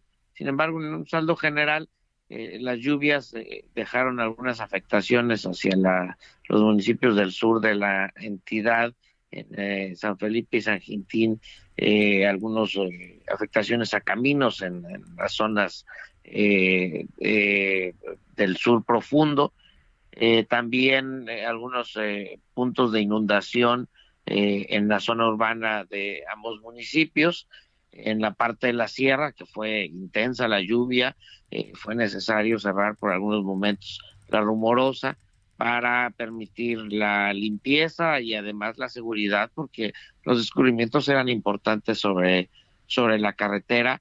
Eh, lo mismo sucedió sobre la autopista de eh, Capufe en la zona de Rosarito. Eh, también tuvimos ya sobre la zona urbana algunos cortes de energía eléctrica, tanto en Mexicali como en, en Tijuana los cuales han venido siendo atendidos por la Comisión Federal de Electricidad de manera muy puntual. Y pues bueno, en el estando general, relación a afectaciones, eh, afortunadamente, preliminarmente no tuvimos una afectación eh, importante. El día de hoy inicia esta etapa de evaluación de daños y, en próximos días tendremos la sesión del Consejo Estatal de Protección Civil para poder eh, precisamente cuantificar eh, los daños para poder eh, tener un informe generalizado y pormenorizado de, de, las afectaciones precisas que dejó en cada uno de los municipios, en cada sector, para poder determinar cuáles son las estrategias para la atención y la eh, recuperación de, de, estas afectaciones. ¿Reportes de decesos, desapariciones? Pues bueno, tenemos eh, reporte de una persona en Cataviña que está siendo buscada al tratar de cruzar con su vehículo una corriente. Eh, estamos en ese proceso de, de, búsqueda y de obtener más datos relacionados a lo que, lo que sucedió. Eh, es el único reporte que tenemos. Sí. Salvador, ¿cómo están operando los albergues? Eh, ¿La gente sí solicitó la, la, ayuda de los albergues? Sí, tuvimos habilitados más de 80 albergues listos para recibir a las personas. Y fíjate que eh, las recomendaciones que dimos en relación a las evacuaciones preventivas, a pedirle a la población que si eh, identificaba, si no se sentía segura en su vivienda anticipadamente a la eh, llegada de los primeros efectos de lo que era un huracán categoría 4 y que terminó impactando como tormenta tropical en nuestra entidad, eh, hubo muchas llamadas a, a, 911 solicitando su traslado a refugio temporal y eh, tuvimos eh, la necesidad de en diversos refugios temporales en la entidad eh, albergar a cerca de 400 personas que estuvieron resguardadas por las instituciones del gobierno en tanto pasaba este, este temporal y que poco a poco conforme el, meteoro fue avanzando de, de sur a norte pues fueron eh, regresando a sus viviendas. El día de hoy estaremos eh, muy seguramente ya cerrando los últimos refugios temporales este y, pasando, insisto, a esta etapa de evaluación de años. Eh, Salvador, ¿ya están abiertas entonces las carreteras? ¿Ya no hay ninguna complicación? Bueno, las vías principales están operando con relativa normalidad, se está haciendo la limpieza de algunos puntos de manera específica donde hubieron derrumbes, lo que sí algunos caminos este eh, de la parte de la sierra y en la parte del sur eh, han tenido problemas pues, de, algunos daños que será precisamente la labor eh, de los ayuntamientos y de las instancias del gobierno el día de hoy empezar esta evaluación de daños, pero en sentido estricto las vías principales eh, operan con la mayor eh, eh, normalidad posible. Muy bien, pues muchas gracias por platicar con nosotros. Buenos días. Buenos días. Hasta luego, Salvador Cervantes Hernández, coordinador estatal de protección civil en Baja California. Y fíjese usted que esta tormenta tropical Hillary ha obligado a suspender las clases allá en Los Ángeles por las fuertes lluvias. Este fenómeno que se degradó en las últimas horas, afortunadamente, porque se había ido pues haciendo cada vez más fuerte. Era categoría 2 y después vimos que era categoría 4 y dijimos qué barbaridad. Eh, pero se degradó. Por fortuna ha dejado pues eh, lluvias a su paso. Ya es escuchó usted precisamente lo que ha ocurrido por allá en territorio nacional en Baja California. Sin embargo, pues se fue hacia los Estados Unidos y ha provocado pues eh, intensas lluvias. Como le decía, esta llegada de Hillary ha obligado a suspender las clases al sur del estado, que es el más poblado de los Estados Unidos y el segundo distrito escolar más grande del país, con casi medio millón de estudiantes. Ha suspendido sus actividades para este día por la llegada de esta tormenta tropical que ha dejado al menos, al menos un muerto. Así que, bueno, pues vamos a estar muy atentos de lo que siga ocurriendo con Hilary. Y por otra parte, le quiero comentar a usted que pues se reportan eh, una tragedia, ¿no? El fallecimiento de cuatro personas tras subir al pico de Orizaba allá en Puebla. Protección Civil confirmó el fallecimiento de cuatro personas, de los cuales tres cuerpos ya fueron identificados. La Secretaría de Gobierno del Estado de Puebla informó de manera preliminar la caída de este grupo de alpinistas de los volcanes del estado y están pues reportando estos hechos por medio de las redes sociales. Se informó que las cuatro personas subieron al volcán al Citlatépetl o mejor conocido como Pico de Orizaba, del lado sur por el municipio de Atzicintla, en donde perdieron la vida. Eh, vía Twitter, Protección Civil de, de Puebla dio a conocer que sus elementos, junto con el apoyo de la Cruz Roja, activaron el grupo de búsqueda y rescate para recuperar los cuerpos y bajarlos. Bueno, le quiero recordar que nuestro número de WhatsApp para que comparta sus opiniones con nosotros es el 5520 10 96 47 55 20 10 96 47. Tenemos que hacer una pausa, pero enseguida estamos de regreso con más información. Deja que brille la luna para que ahora toque el robe. Cumbia poder me alimentas, dando energía a mi ser, para que pueda crecer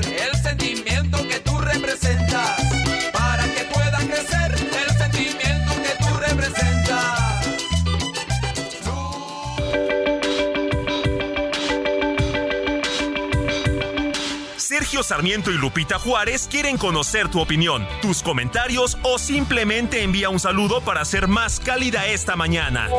Envía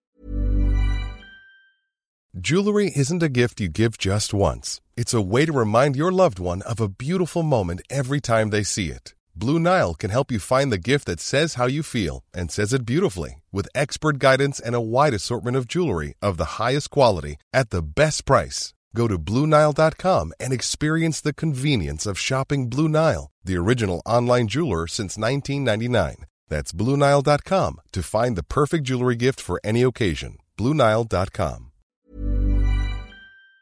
Envía tus mensajes al WhatsApp 55 20 10 96 47.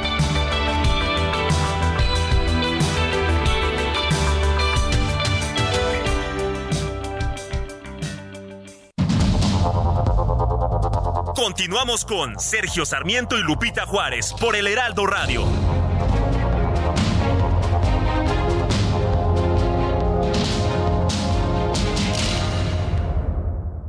Qué bien te veías en tu boda, ma. Ya casi 30 años. Deberían irse de vacaciones a celebrar. Uy, mija, con qué ojos. Fonacot te presta hasta cuatro meses de sueldo, con el interés más bajo, en efectivo y directo a tu cuenta en 24 horas. Fonacot está conmigo.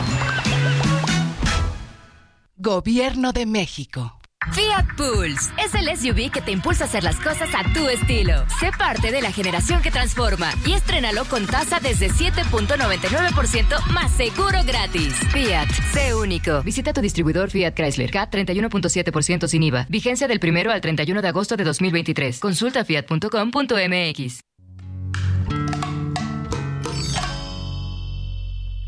A placer. Puedes tomarte el tiempo necesario. Que por mi parte yo estaré esperando. El día en que te decidas a volver y ser feliz como antes fuimos. No, no, pues sé muy bien que como yo estarás sufriendo a diario la soledad de dos amantes que al dejarse están luchando cada quien por no encontrarse. Y no es por eso que haya dejado de quererte un solo día. Estoy contigo aunque estés lejos de mi vida, por tu felicidad a costa de la mía. Ahí es el Sopiña con Café Tacuba y esto que se llama Aunque no sea conmigo. La mitad del gran amor que aún te tengo. Puedes jurar que al que te quiere lo bendigo. Quiero que seas feliz. No, aunque no sea conmigo. Sea conmigo, que seas feliz. Y bueno, seguimos escuchando esta mañana a Celso Piña, recordando su música, recordando sus composiciones, su trabajo, por supuesto.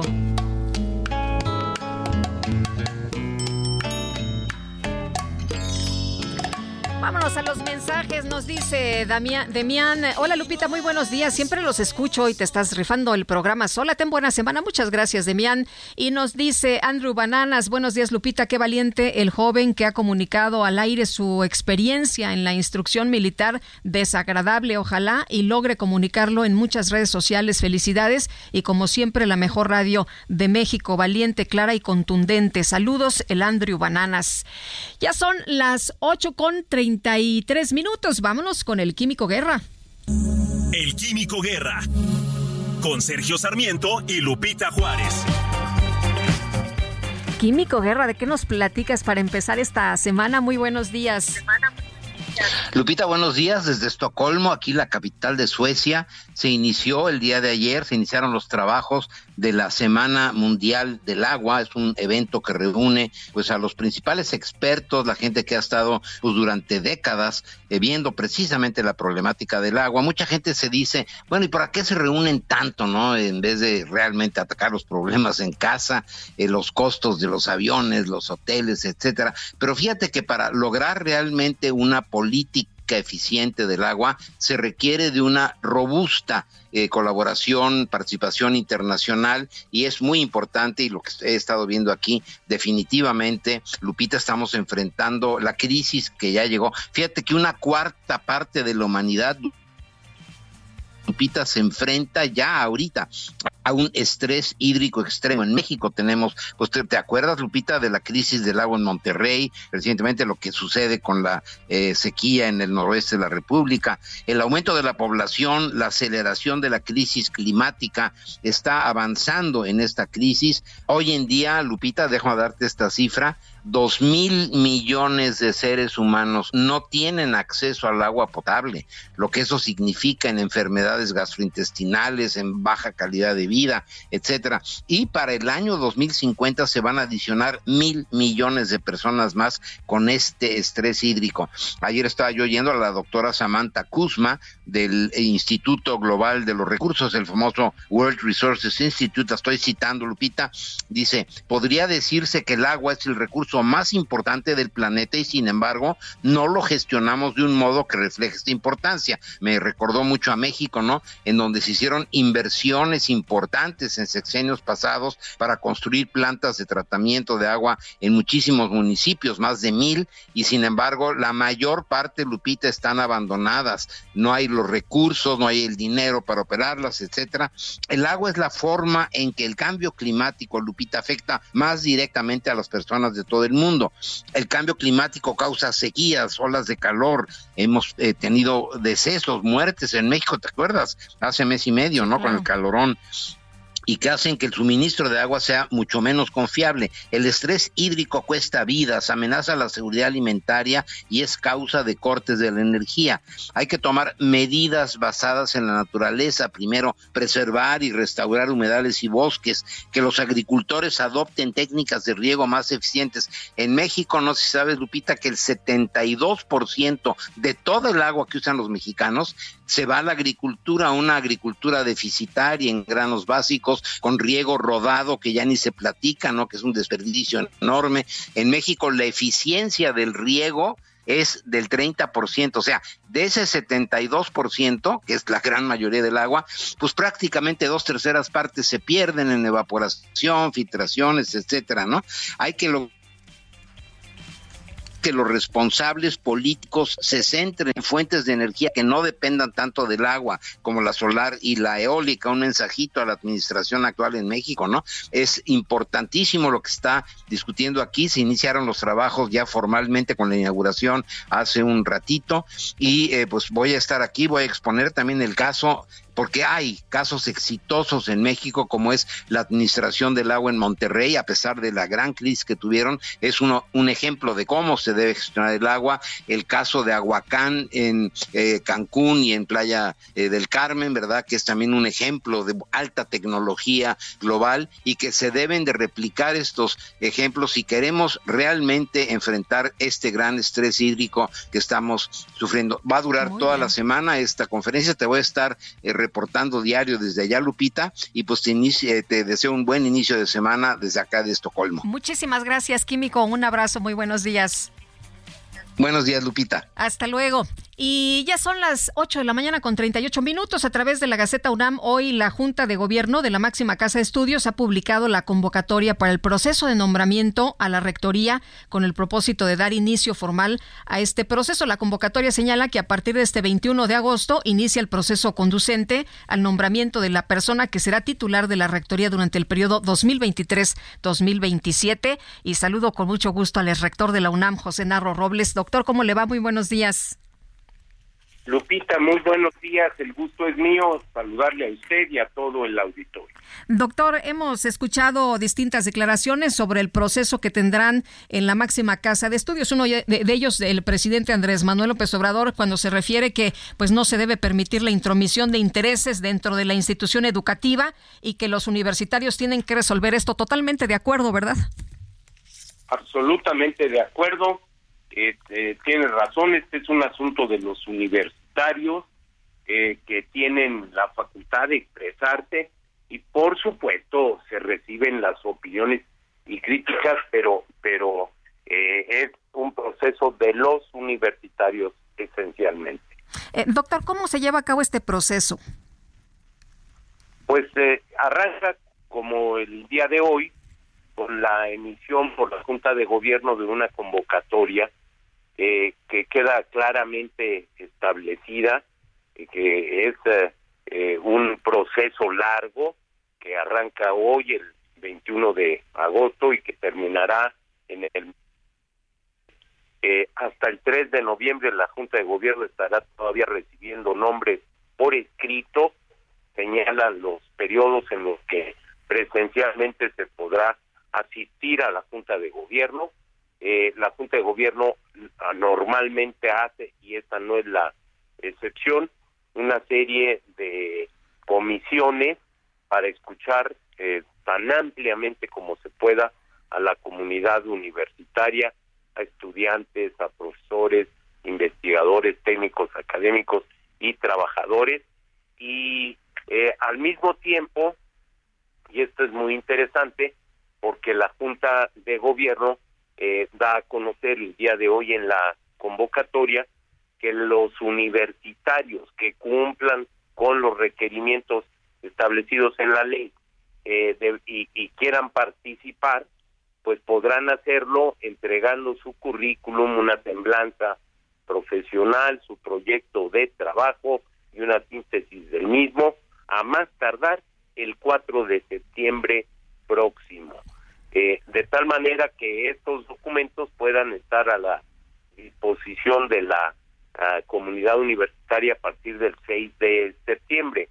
Eh, de la misma manera, eh, el, el tema de las comisiones para escuchar a la universidad se dará del 21 de agosto al 9 de octubre y ahí pues se podrán dar todas las opiniones. La Junta de Gobierno señala, y esto también es muy bueno, que el 12 de octubre dan a conocer públicamente los nombres de las personas eh, que, que cumplen con los señalamientos de la legislación y, y tomando en cuenta los resultados de la auscultación, la documentación presentada y después de la valoración debida eh, dan a conocer la lista de las personas de las los universitarios que reúnan las mejores condiciones para ocupar eh, la eh, rectoría. Y a partir de el, todo este trabajo eh, desde el 23 de octubre y en adelante dependerá seguramente de cuántas personas sean destinará espacios para entrevistar personalmente a, a los interesados las interesadas que hubieran cumplido con las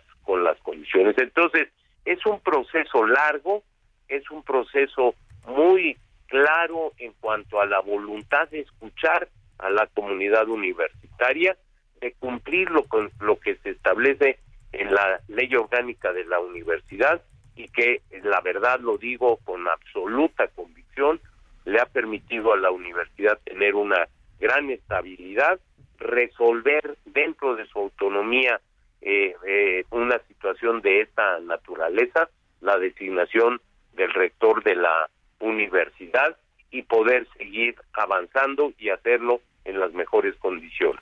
El doctor, tenemos un ambiente muy encendido eh, por lo que está ocurriendo en México con este tema de las elecciones, que no, pues está aislado, ¿no? De lo que pueda ocurrir en la universidad. ¿Cómo ve usted los escenarios? Pues yo, yo deseo, no, no es eh, la primera vez que vivimos eh, situaciones de esta naturaleza, Lupita, y yo de veras deseo por el bien de, nuestro país y, y fundamentalmente de la institución de la Universidad Nacional, una casa de estudios con un gran reconocimiento, que todos los actores políticos, sociales, económicos, comprendan y respeten un proceso que es eh, esencialmente dentro de la universidad. Eh, doctor, además, una universidad que estaba viendo los datos eh, que dio a conocer el doctor Graue, que dice que, pues, gracias al esfuerzo de los universitarios y las universitarias, se ha avanzado del lugar 160 al 93 en el ranking mundial. Así que tenemos una universidad, pues, muy reconocida a nivel internacional, además de que se ha ampliado la matrícula estudiantil en más de 34 mil estudiantes, sin recibir subsidio, ¿eh? sin incrementos reales. Sí, la verdad es que eh, si uno revisa lo que pasa del año 2000 para acá, Lupita, el incremento de la de la eh, matrícula ha sido extraordinario. La universidad es reconocida, tiene un prestigio bien ganado internacionalmente, eh, tiene liderazgo en muchas de las áreas, produce de investigación para nuestro país y para el mundo genera una enorme cantidad de acciones culturales, de divulgación de la ciencia, de las humanidades.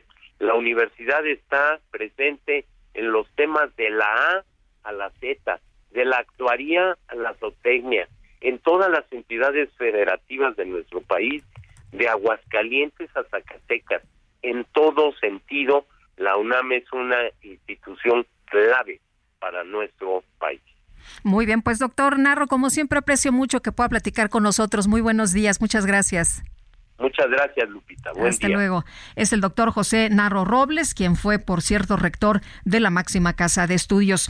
Y el rector de la universidad, eh, Enrique Graue, fue reconocido por la Asociación Nacional de Universidades e Instituciones de Educación Superior por su liderazgo, trabajo y acciones realizadas en favor de la educación superior. Fernanda García, nos tienes todos los detalles, te escuchamos. Lupita, ¿qué tal? Buenos días. Te cuento que Enrique Graue, rector de la UNAM, fue reconocido por la Asociación Nacional de Universidades e Instituciones de Educación Superior. Esto por su liderazgo, trabajo y acciones realizadas en favor de la educación superior mientras representó a la máxima casa de estudios ante el Consejo Nacional. Al recibir esta distinción, señaló que en los últimos ocho años han sido muy interesantes, puesto que ha sido una experiencia maravillosa haber compartido con la asociación y el Consejo Nacional a lo largo eh, que ha tenido el rector enfrente de la UNAM.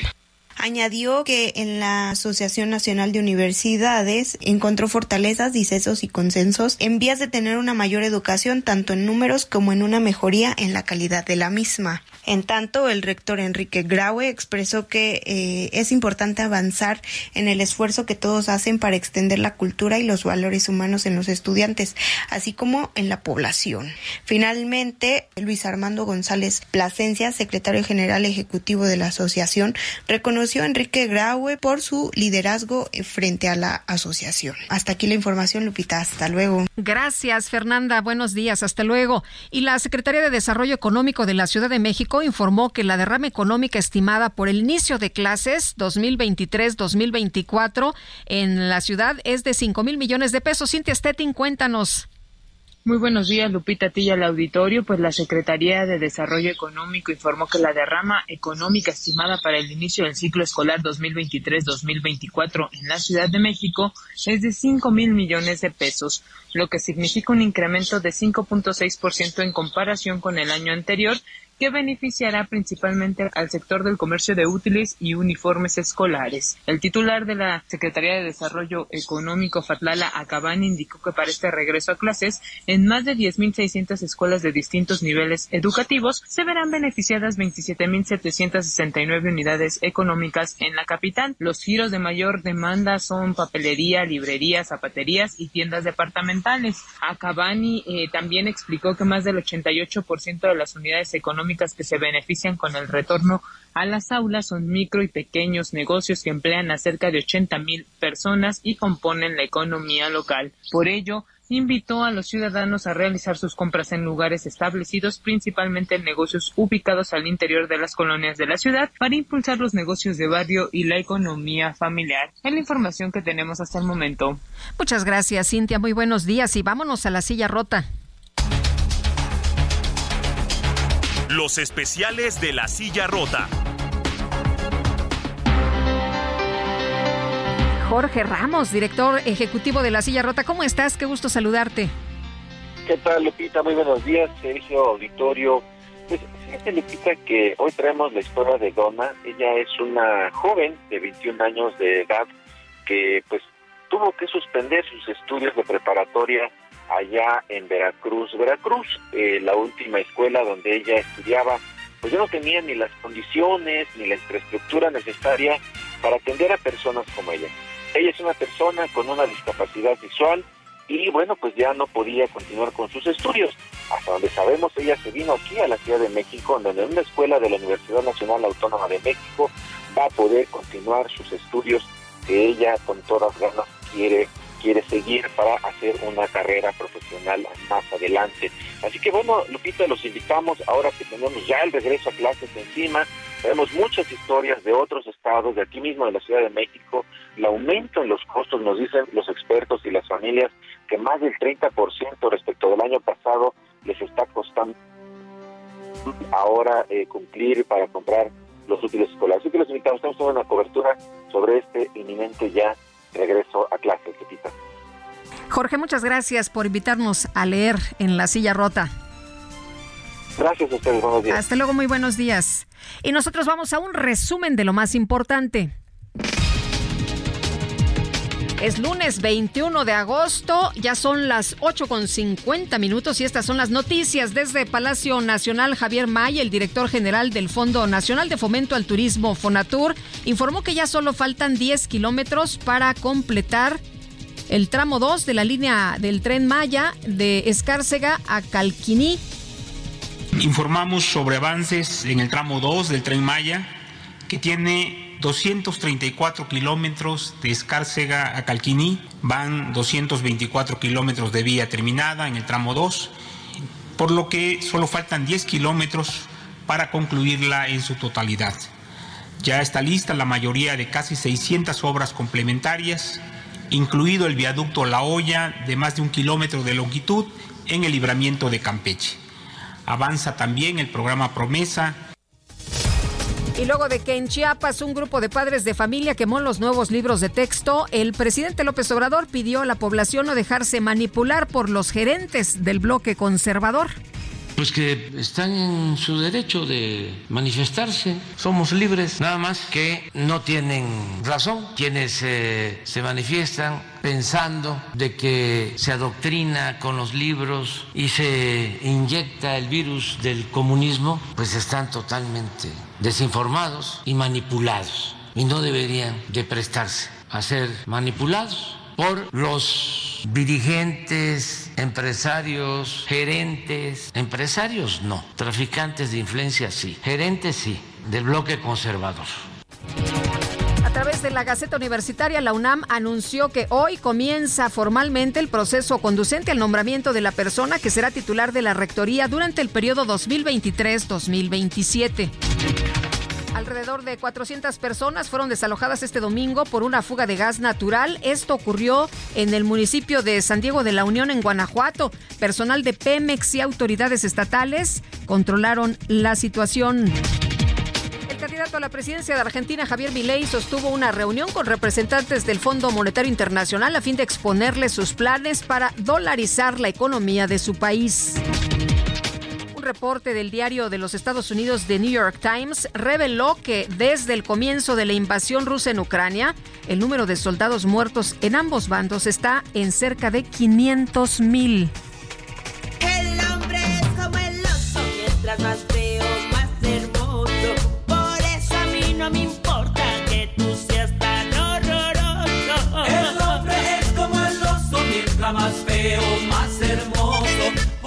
Ay, pues, ¿qué le parece? ¿Qué le parece? El influencer mexicano Alfonso de Nigris dio a conocer que el pasado fin de semana vivió un gran susto al hacer una caminata con su hijo de 7 años por una montaña de Nuevo León, ya que ambos fueron perseguidos por un oso durante alrededor de dos kilómetros. A través de Instagram, Poncho compartió varios videos en los que se les observa huyendo del animal y después relatando la experiencia.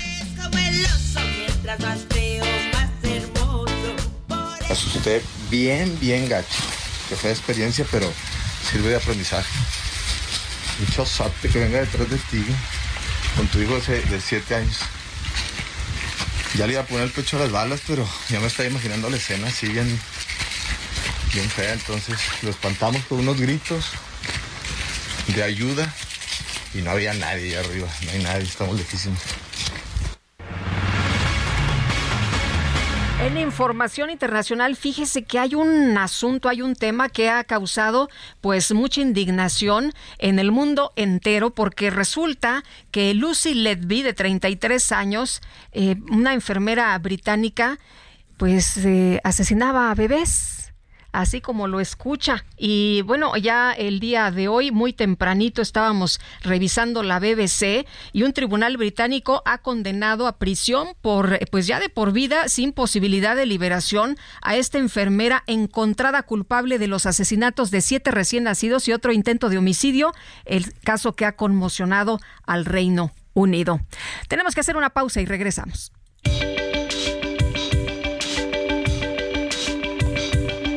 Sergio Sarmiento y Lupita Juárez quieren conocer tu opinión, tus comentarios o simplemente envía un saludo para ser más cálida esta mañana. Envía tus mensajes al WhatsApp 55 20 10 96 47.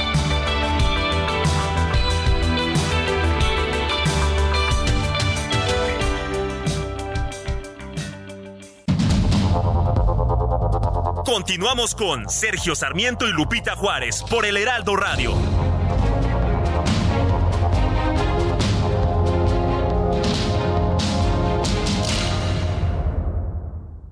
¿Tienes miedo de que tu hijo se convierta en un adulto insatisfecho? Este 14 de octubre en el Master Bebemundo vamos a darte las herramientas para que tu hijo se convierta en líder de su propia vida. Master Bebemundo 2023, niños felices, adultos líderes. En Papalote Museo del Niño, boletos a la venta en masterbebemundo.com. Descubre nuestro subcompacto más avanzado, Infinity QX50, con tasa desde 0% más un año de seguro gratis. Visítanos en Infinity Polanco, Calzada General Mariano Escobedo 476, Anzures. Teléfono 5590-357748. Válido del 16 al 31 de agosto. CAT promedio del 10.7% sin IVA para fines informativos. Consulta www.infinity.mx diagonal promociones.html.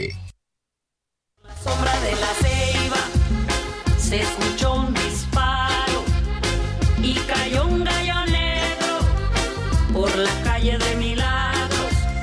Si tú dices que me quieres con el todo al todo y te vas tú conmigo, levantamos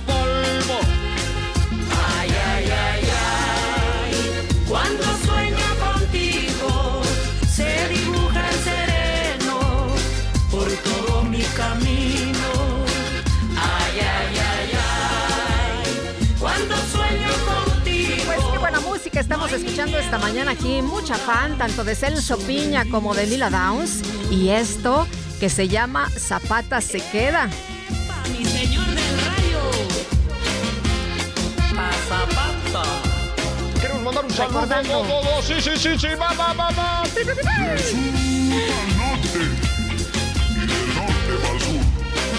Recordando a Celso Piña. Y Totó la momposina. Son las 3 de la mañana. Vámonos a los mensajes y bueno, nos dice una persona de nuestro auditorio, saludos Lupita, muy buenos y lluviosos días. Hoy su radio escucha con sentido Jesús Díaz de Azcapotzalco. Esto ya parece niños jugando en la tienda miscelánea Guerra de Corcholatas. Eso sacan por adelantar tanto las campañas, ya no saben con qué entretener y llamar la atención. Por otra parte, nos dice otra persona, buenos días, creo que estamos a tiempo de hacer una campaña para limpiar a México de toda la basura electoral desplegada. Limpiemos México y que cada ciudadano comprometido con el país quite toda la propaganda que esté a la vista. No es tiempo de campañas. Yo ya hice lo propio. Dice que bajó una lona que habían puesto frente a su casa.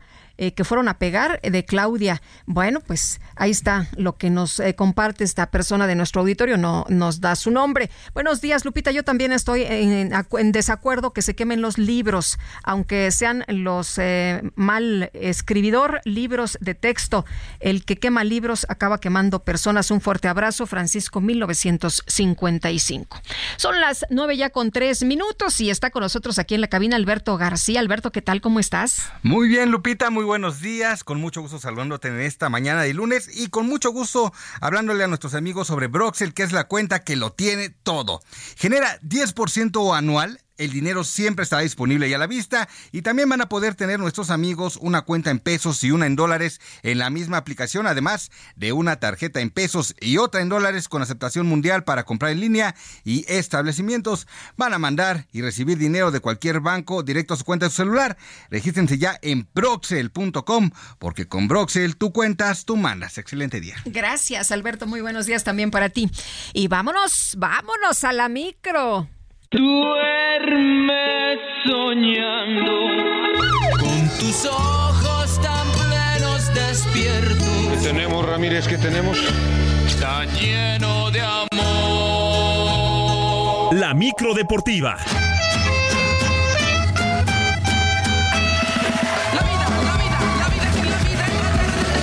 Ya está con nosotros aquí en la cabina Julio Romero. Circulación y licencia.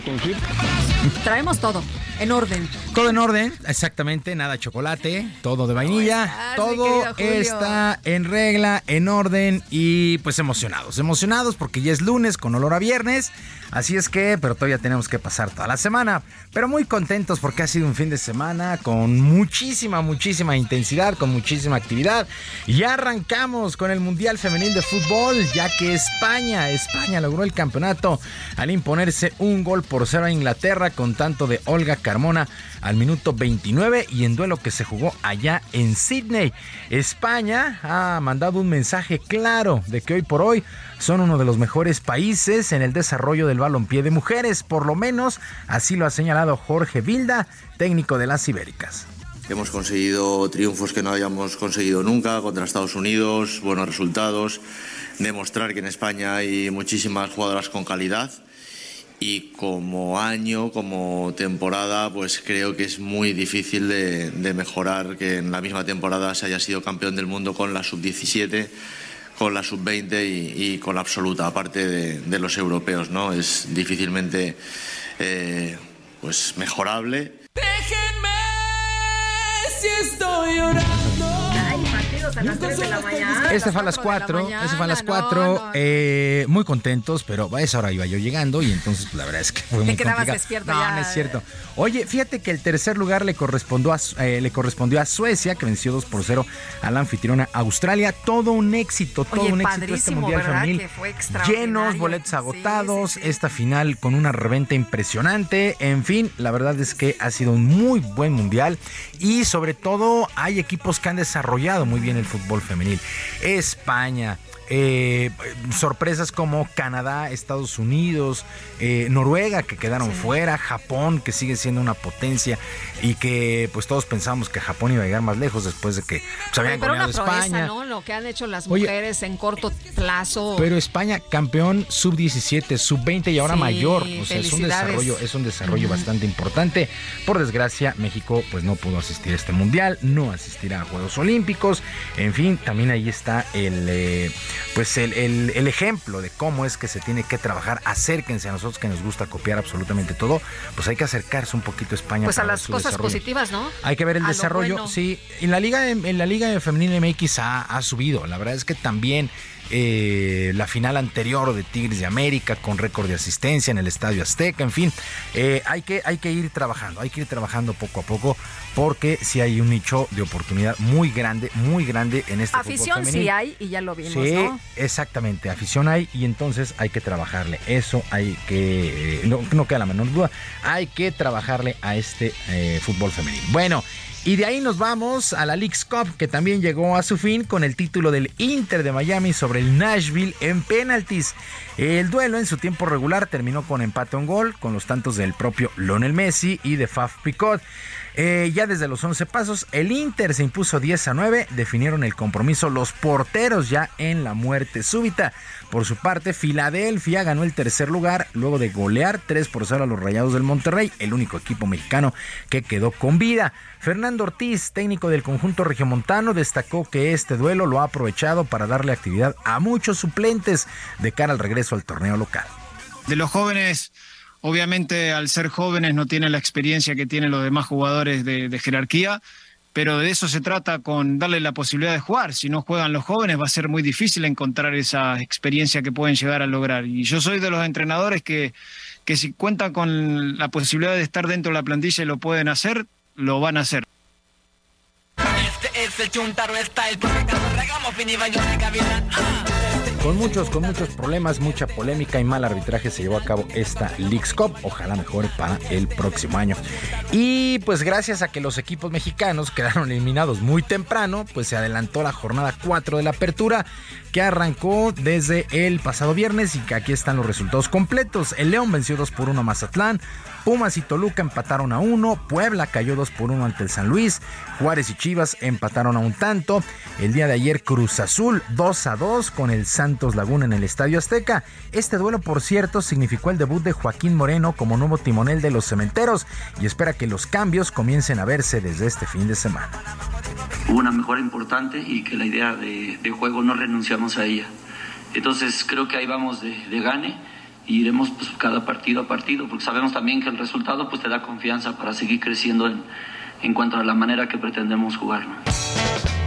La yo te estoy esperando para decirte que te quiero, para decirte que ti El Querétaro empató uno con Pachuca, América 1-1 con el Atlas en esta doble cartelera que hubo en la cancha del Estadio Azteca. Qué peligroso fue este asunto porque el Estadio Jalisco quedó muy dañado, o la cancha del Estadio Jalisco quedó muy dañada después de un concierto. Se acordó que el duelo se jugara aquí en la capital en el Estadio Azteca y América empató uno con el Atlas. Tigres venció 2 por 0 a Necaxa y queda pendiente el duelo de esta jornada 4 entre los Rayados del Monterrey y los Cholos de Tijuana. De tal manera, Chivas sigue siendo líder con 10 puntos, Juárez tiene 8, Monterrey y San Luis tercer y cuarto con 7 y el top 5 lo cierra el equipo de los Esmeraldas de León con 6 unidades. Así las cosas con el mundo del fútbol este fin de semana. También llegó a su fin el Masters, el Masters de tenis allá en Cincinnati. Qué final, qué final se vivió con el serbio Novak Djokovic imponiéndose al español Carlos Alcaraz en tres sets. Los parciales 5-7, 7-6 y 7-6. Alcaraz llegó a tener pues prácticamente el match point en el segundo set, pero no lo pudo concretar. Djokovic regresó y le ganó también el tercer set en un duelazo, duelazo, eh, 5-7, 7-6 y 7-6. En damas, la local estadounidense Coco Wolf no batalló tanto, 6-3 y 6-4 se impuso a la checa Carolina Muchova. Así es que llegó a su fin este Masters allá en Cincinnati, mientras que el juvenil mexicano Rodrigo Pacheco conquistó su primer título como profesional al ganar el torneo ITF M25 allá en Belém, en Brasil. Superó fácilmente 6-1 y 6-0 al local Gilbert Soares. Así es que Rodrigo Pacheco, esta joven promesa del tenis mexicano, continúa con su gira internacional.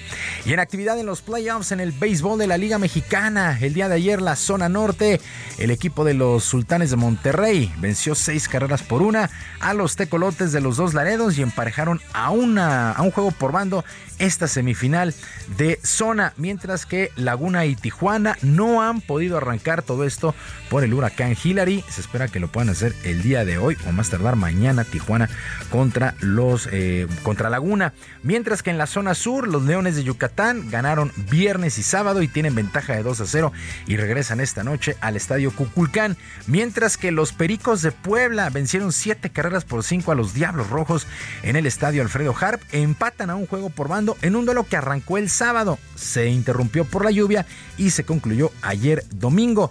Esta suspensión fue un respiro para los Pericos en esta serie, por lo menos así lo vio el manager Sergio Margastelo. No, me, benefició bastante ya que los brazos del, del bullpen estaban sobretrabajados, ya que pues, eh, las series contra, contra Veracruz fuimos, fue una serie larga, siete juegos, y usamos siempre el bullpen, ¿no? Este, me, benefició bastante porque eh, no tenía el cerrador el día de ayer por los picheos, la cantidad de picheos que hizo. Este, no, no, no estaba para el día de ayer y bueno, apareció la lluvia y para mí fue, fue un beneficio grande. Esta serie de Diablos contra Pericos tendrá descanso el día de hoy y se reanuda mañana en el estadio de los hermanos Cerdán, empatados a uno. Y ya para finalizar, la mexicana Legna González terminó en el quinto lugar en la caminata de 20 kilómetros femenil dentro del Campeonato Mundial de Atletismo que se desarrolla en Budapest. La originaria de Chihuahua detuvo el reloj con una hora, 27 minutos y 36 segundos, justamente a 10 segundos del podio. La competencia que sirvió de preparación rumbo a los Juegos Olímpicos de París eh, fue ganada por la española María Pérez por delante de la australiana Gemina Ontag y de la italiana Antonella Palizmo. Así es que, eh, pues Alegna, González se mete entre las mejores del mundo, entre las mejores del mundo, mejoró su tiempo del año pasado y pues es, seria posibilidad de medalla. Mucha suerte para Alegna González en la caminata de 20 kilómetros. Lupita, amigos del auditorio, la información deportiva este lunes. Les recuerdo nuestras vías de comunicación en ex Twitter. Estoy en arroba jromerohb, en arroba jromerohb. Además de nuestro barrio deportivo, nuestro barrio deportivo en YouTube de lunes a viernes a las 7 de la noche. Que tengan todos un muy buen día y una mejor semana. Muchas gracias, mi querido Julio Romero. Buenos, días. Este es el ritmo original porque canto regamos y bailo de gavilán. Este es el nuevo Chuntaro Style. Si sigo para arriba digo piri piri. Si sigo para Para Lupita Juárez, tu opinión es importante. Síguela en arroba Lupita Juárez H.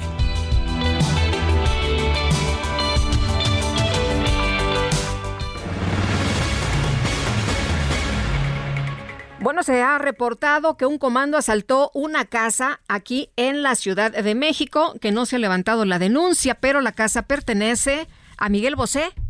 Imagínese nada más, ya todo el mundo pues está enterado, de acuerdo con el reporte, no se ha presentado ante las autoridades y entre las pertenencias que fueron robadas hay una camioneta que estaba en el interior del domicilio. Durante la noche de este domingo, un grupo de asaltantes entró a la casa de Miguel Bosé a robar objetos de valor y también este auto que le comento. La información pues se dio a conocer hace apenas unas horas y de acuerdo con lo que se ha eh, eh, informado hombres armados y con cubrebocas entraron a la casa del cantante en la alcaldía Álvaro Obregón, amagaron a quienes estaban ahí y saquearon esta vivienda. Hay que recordar que Miguel Bosé pues vive en México desde hace ya varios años y bueno, pues ahí está la información. Son las 9 con 16 minutos y qué pasa con las nuevas variantes de COVID, esta eje 5.1 y la BA 2.86, qué tan peligrosas son, cómo nos van a afectar o ya estamos medios protegidos. Alejandro Macías, infectólogo y excomisionado especial para la atención de la influenza. Doctor, ¿qué tal? Qué gusto saludarte. Muy buenos días. Igualmente, Lupita, gusto de estar con tu auditorio. Buenos días. Oye, ¿qué hacemos? ¿Lo, eh, ¿Nos seguimos cuidando como ya sabemos o qué, qué es lo que se presenta? ¿Qué es lo que se viene ahora? Sí, mira, respecto a los cuidados que ya sabemos, de ponernos cubrebocas si estamos en interior respirando el mismo aire de todos por una situación mal ventilada, un abarrotamiento de personas, eh, eso no cambia, pero ya sabíamos que el virus no se iba a ir y va a seguir evolucionando. Ahora sí es importante saber que esas dos nuevas variantes, la primera que ya conocemos ya ha entrado con fuerza, que es la eje 5, está, está siendo, digamos, el motor de un nuevo pico en prácticamente todo el mundo. Eso ya está funcionando, pero por fortuna no parece estar dando cuadros más graves, más bien son cuadros catarrales. Y desde luego seguirá habiendo unos que otros cuadros de hospitalización eh, y algunas muertes, por desgracia, pues ya serán, por lo menos con esa variante parece que van a ser pocas. La otra variante es, es, de hecho, aunque todavía no se eh, presenta, es un poco más preocupante, que la variante BA286 porque esa variante, aunque se han detectado solamente seis casos, tiene un número muy, muy alto de mutaciones. Y si cunde, eh, como parece que puede ser, porque aunque se han reportado solo seis casos, está en cuatro países diferentes, lo que se ha encontrado, quiere decir que se está transmitiendo. Y si esa variante cunde, pues nos enfermaría a muchos, aunque también parece que sería una enfermedad leve. Y sin embargo, sería la enfermedad de mucha gente. Eh, termino ese comentario diciendo que lo más preocupante quizá no sea ahorita eh, Lupita, porque pues no se ve en este momento una intensa actividad, sobre todo en los hospitales, sino más bien hacia épocas de frío que ya está aquí a la vuelta, eh, que se nos junte con la influenza. Eh, doctor, eh, ¿qué pasa con las personas que estamos vacunadas? si tenemos oportunidad de ponernos otra vacuna, ¿sería lo ideal para enfrentar estas nuevas variantes? Sí, particularmente los que tengan alto riesgo de complicarse, pero para todos lo ideal sería tener una vacuna reciente, digamos, en el último año. Eh, idealmente también una vacuna bivalente, si eso fuera posible, pero si no, bueno, la vacuna a la que tengas acceso eh, en el último año sí convendría. Yo creo que para la política del gobierno lo van a empatar con la vacunación de influenza cada año. Creo que así será, pero habrá que esperar. ¿Y qué vacunas eh, podríamos tener eh, aquí en México? En Estados Unidos ya sabemos que se van a poder comprar, ¿no? Sí, a ver, yo creo, yo creo que ese comentario es muy importante, Lupita, porque yo creo que la autoridad regulatoria en México, que es COFEPRIS, que es una autoridad muy seria, eh, ya debiera liberar la, la comercialización de vacunas que ya hayan mostrado seguridad en el mundo, porque hasta ahora tienen solamente un registro de emergencia. Y yo creo que lo mejor es que ya hubiera, como en muchos países, o en varios países la posibilidad de que cada quien que quiera comprar la vacuna, que quiera, pues que la compre y que la pague. Y eso todavía en México no es posible, por desgracia. Ya necesitaríamos una autorización definitiva para la comercialización de al menos algunas vacunas. Y, y, no tenemos acceso a, vacunas nosotros aquí en México, ¿no? De las...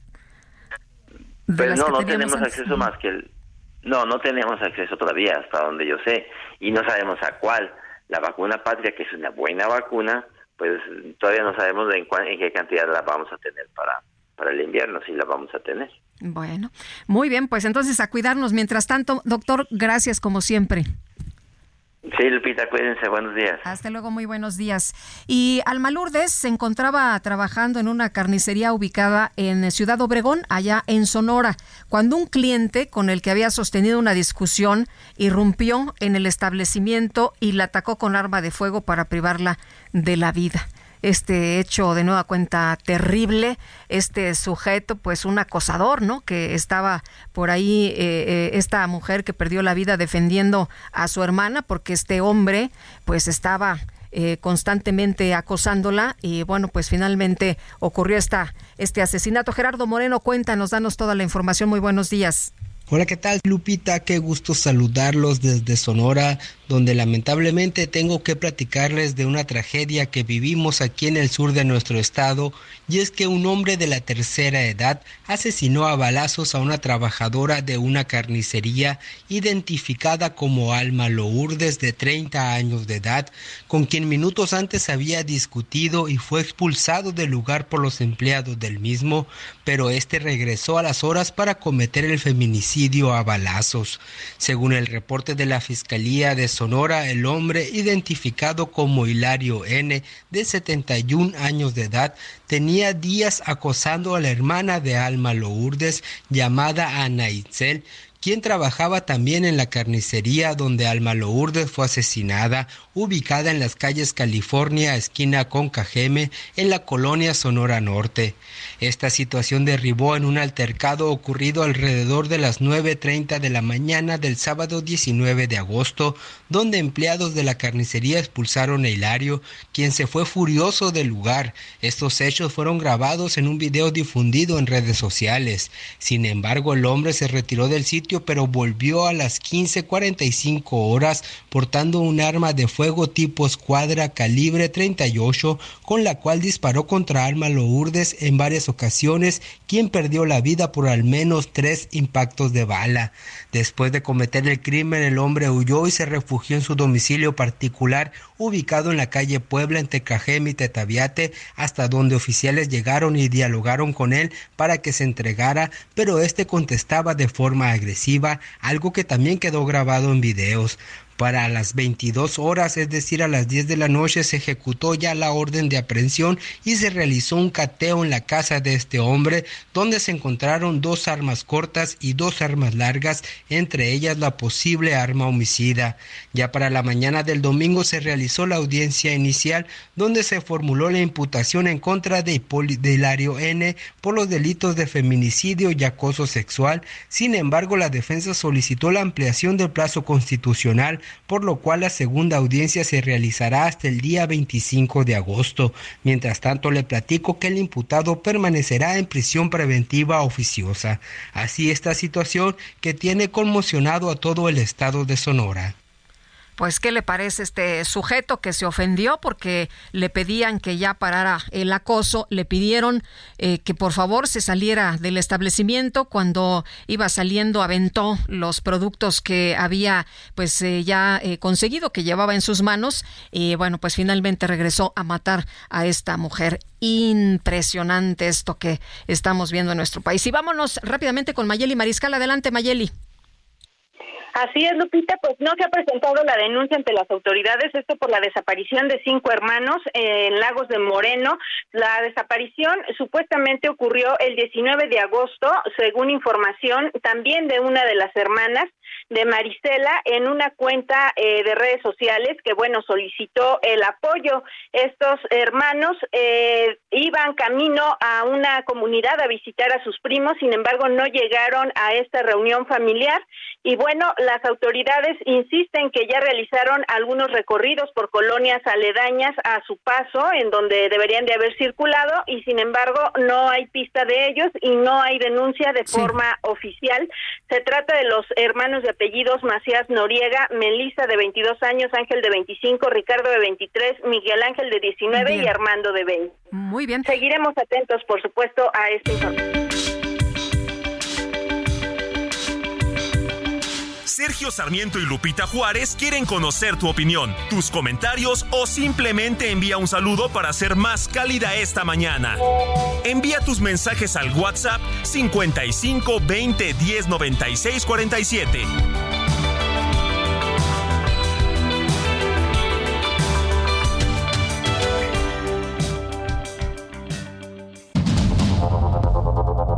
Continuamos con Sergio Sarmiento y Lupita Juárez por el Heraldo Radio.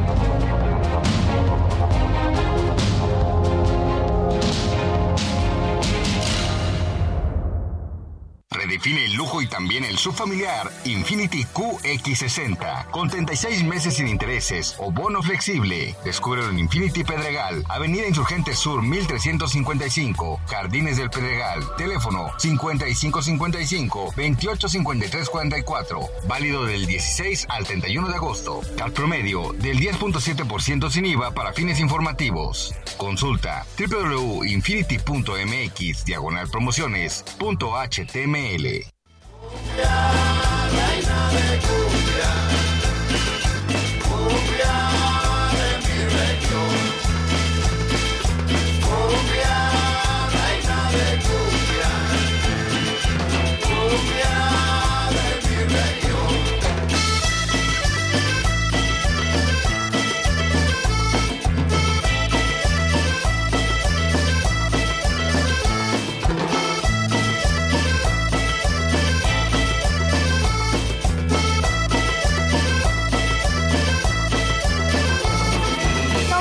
se armó la fiesta aquí. Debería usted de ver cómo estamos en la producción. Muy bien, muchachos. Qué bien bailan.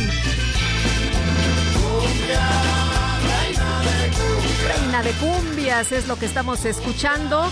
Y bueno, en memoria estamos recordando a Celso Piña.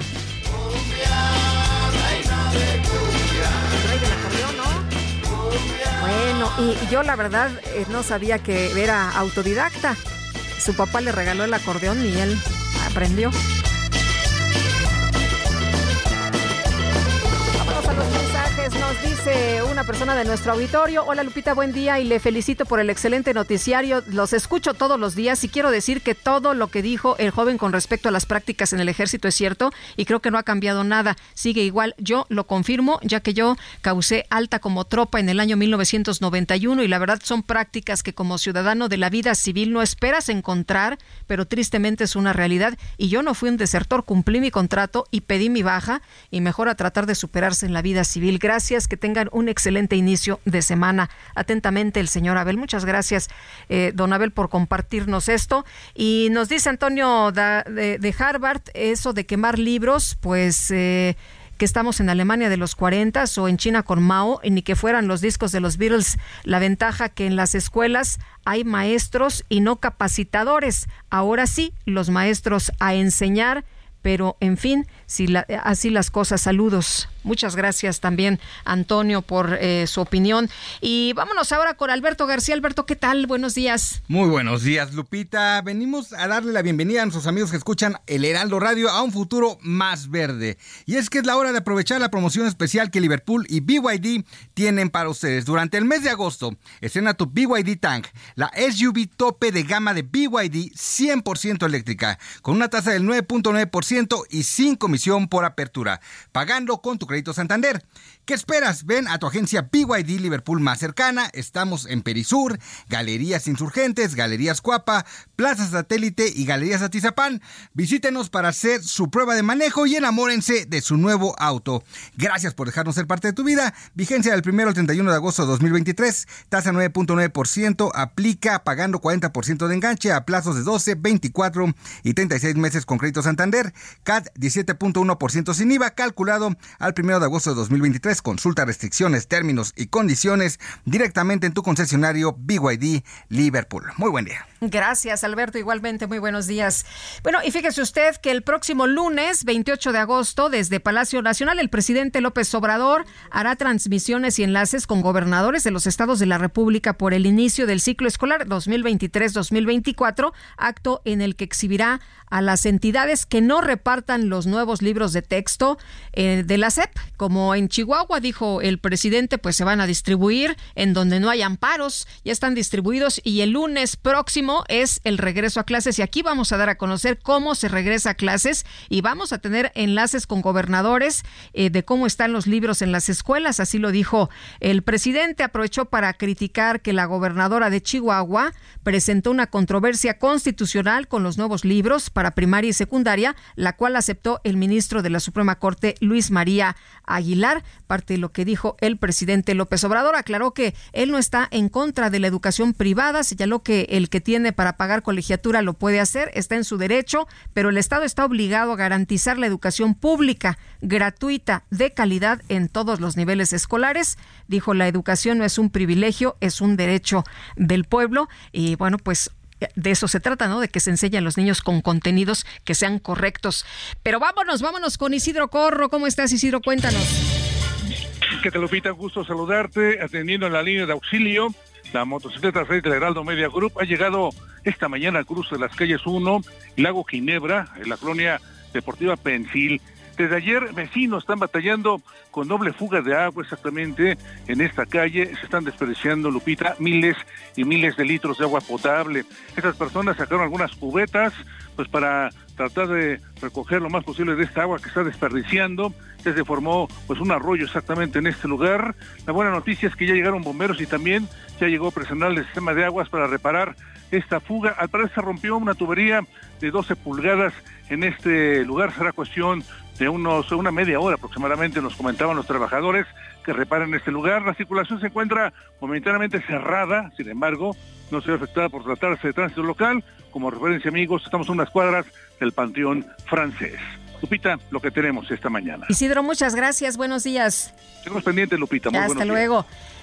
Y ya está con nosotros aquí en la cabina Mónica Reyes. Moni, ¿cómo te va? Muy buenos días. Muy buenos días, iniciando la semana, platicando aquí contigo, mi querida Lupita, y saludando a todos los amigos del Heraldo Radio, porque hoy yo les quiero decir lo siguiente. Prepárense. ¿Para qué? Para este regreso a clases con las 120 horas Citibanamex. Paga con tus tarjetas de crédito y obtén una bonificación del 10% en compras de contado o 5% en compras a 12 meses sin intereses. Activa la promo en Citibanamex Móvil. Consulta condiciones en citibanamex.com diagonal 120 horas. Con Citibanamex gana más. Vigencia de la promoción del 23 al 27 de agosto de 2023. CAT promedio 83.4% sin IVA. Calculado el 17 de marzo del 2023 y vigente al 17 de septiembre también de este 2023. Que tengan excelente inicio de semana. Lupita. Gracias, Moni. Gracias. Buenos días. Buenos días. Y vámonos a un recorrido precisamente por el país. Fíjese usted que en información de último momento en Zacatecas nos dicen que empleados de la Fiscalía del Estado están tomando la capital con siete bloqueos y que la vialidad pues está desquiciada a esta hora. Y vámonos, vámonos con Gerardo Moreno también desde Sonora. Adelante, Gerardo.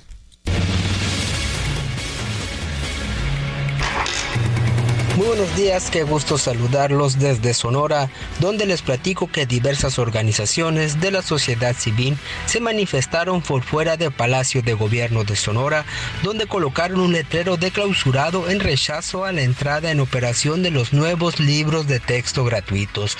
La cita fue alrededor de las 10 de la mañana de este domingo en la Plaza Zaragoza, donde cientos de personas se reunieron para mandar un mensaje al gobierno de Sonora para que detenga la distribución de los libros de texto que la Secretaría de Educación y Cultura está realizando previo al regreso a clases.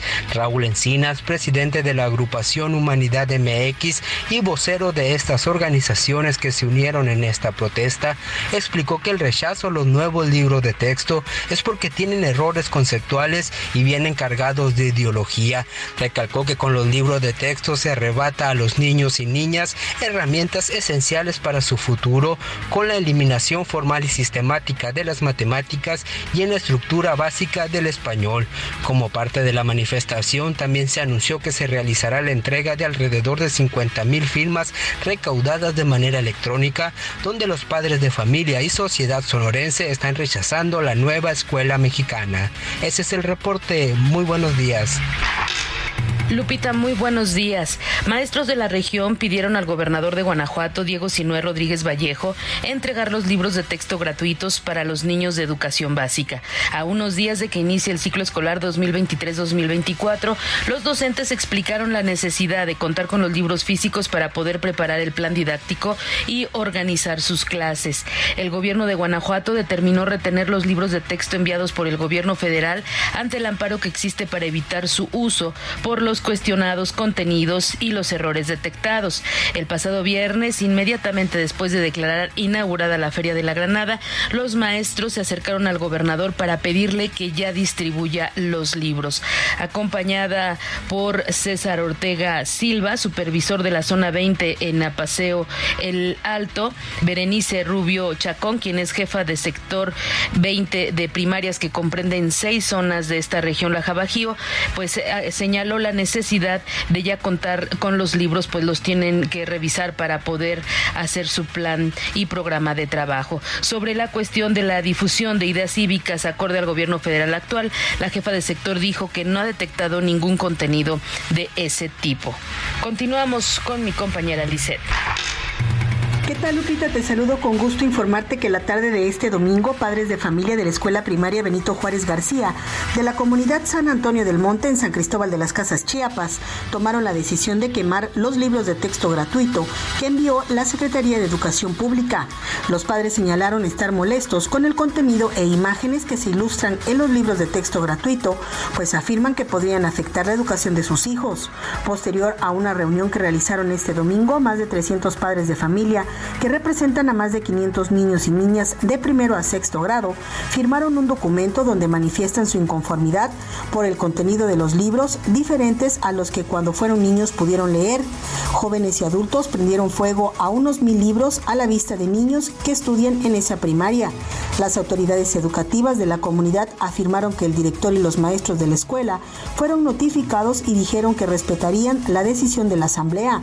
Los representantes de la comunidad dijeron que les ha molestado que se les enseñe a los niños que personas del mismo sexo puedan ser parejas o llegar a casarse.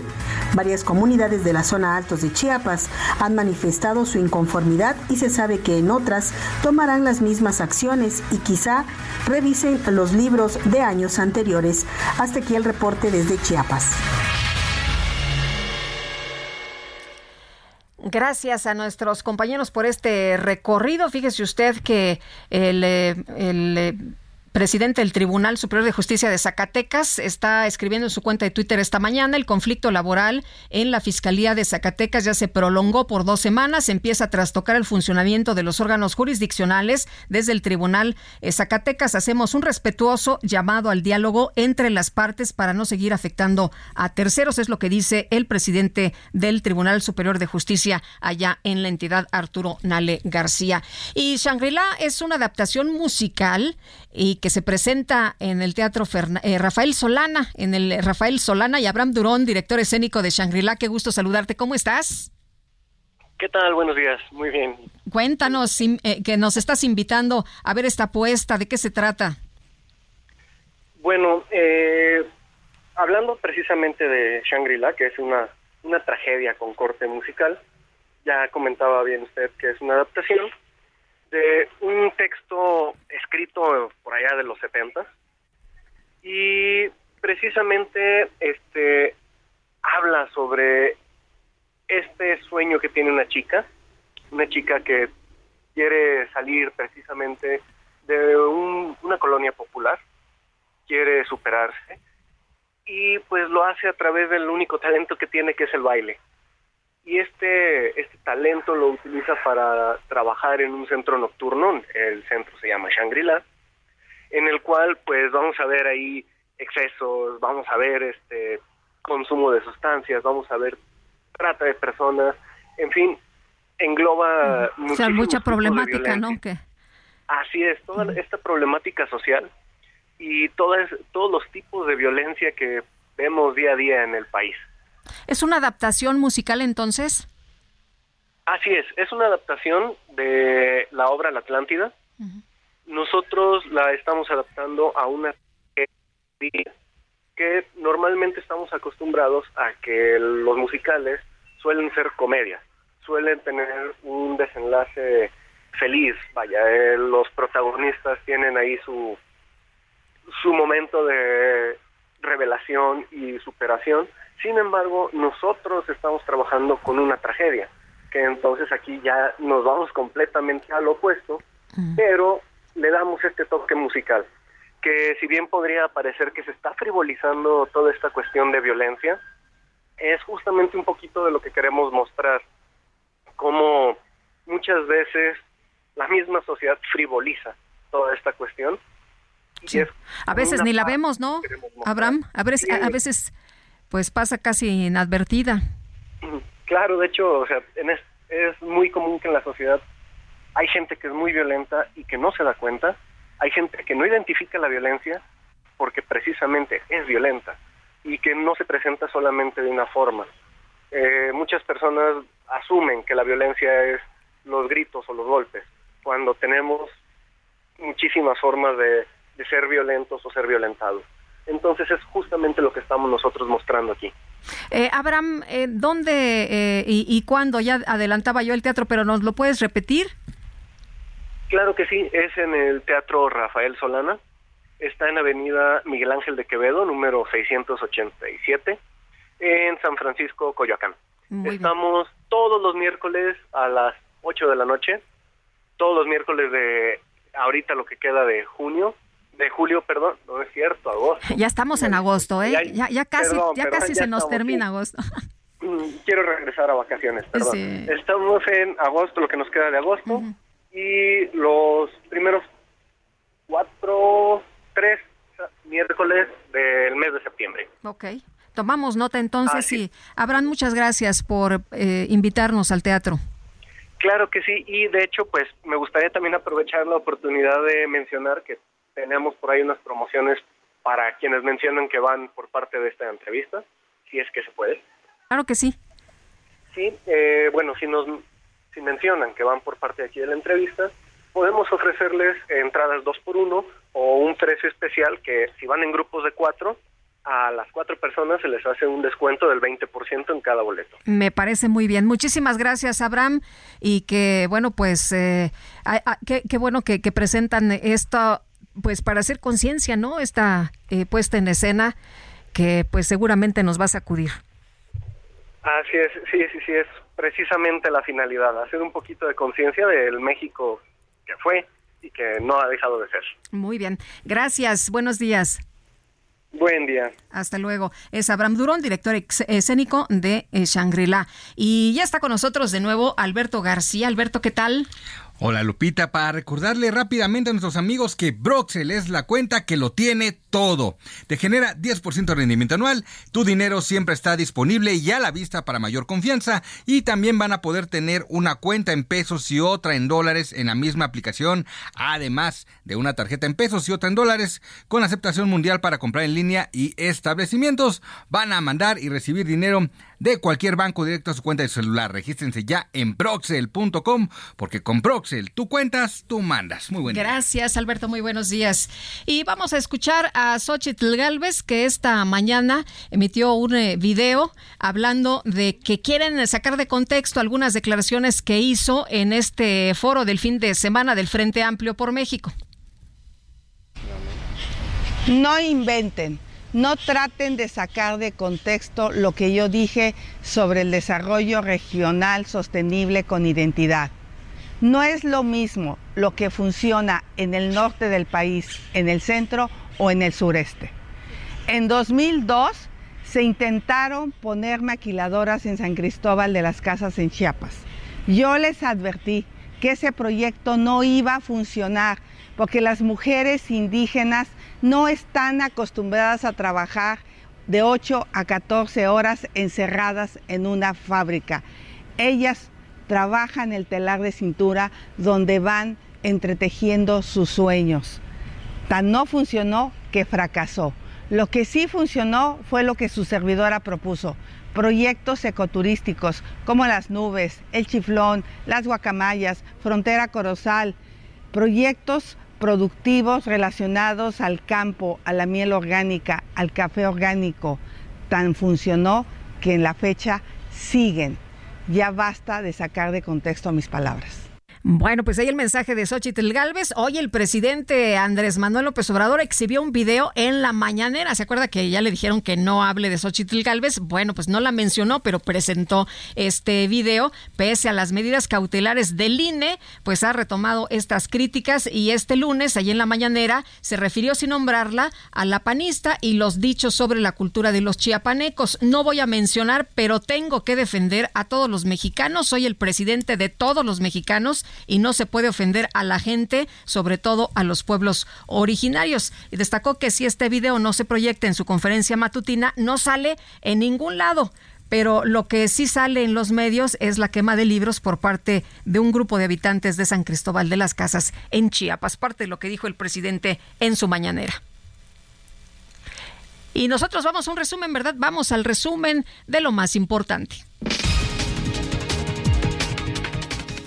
Ya son en este momento las 9 de la mañana con 51 minutos y le tengo lo relevante que ha ocurrido en las últimas horas.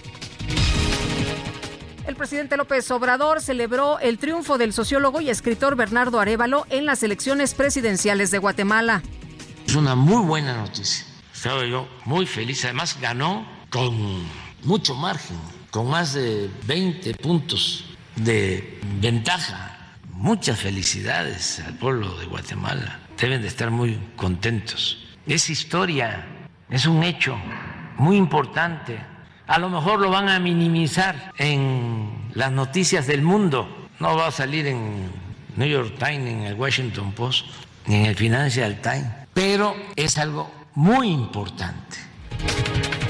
Ah, bueno, pues es una nota relevante, ¿no? Que se ha eh, dado a conocer en todo el mundo, obviamente, pero bueno, pues ahí lo que dice el presidente. Por otro lado, López Obrador agradeció a los padres de familia y a los sindicatos de maestros que han expresado su respaldo a la distribución de los nuevos libros de texto gratuitos.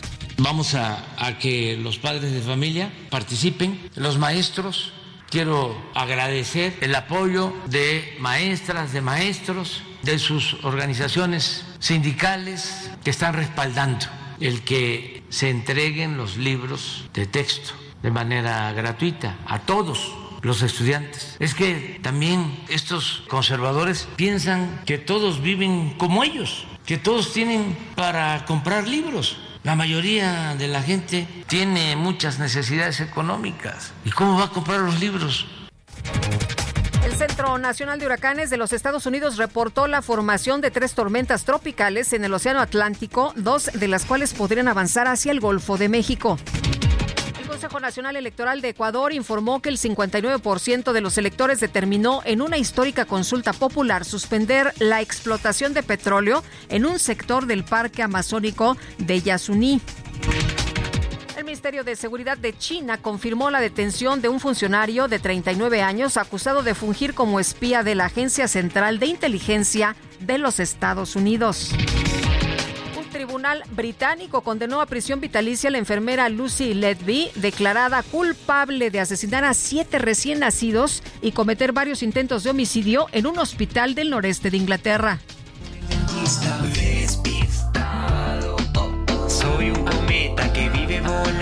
En TikTok se hizo viral un video que ha servido como argumento para quienes acusan a los hombres de no poner atención a las fechas importantes. En el material se observa a un joven con semblante triste que acaba de tatuarse en el cuello el número 2019 por la fecha de nacimiento de su hija. Sin embargo, su madre y su hermano le hacen notar entre risas que la niña no nació en ese año, sino en el 2020. Mi hermano se hecho en 2019 por mi sobrina. Mamá, ¿cuándo nació la Naomi? 2020.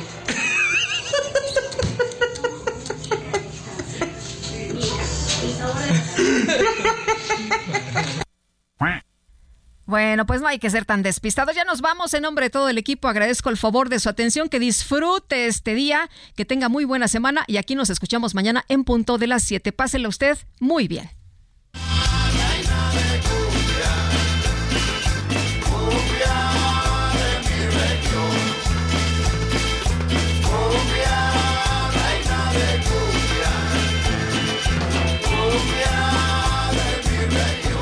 Saludos, banda.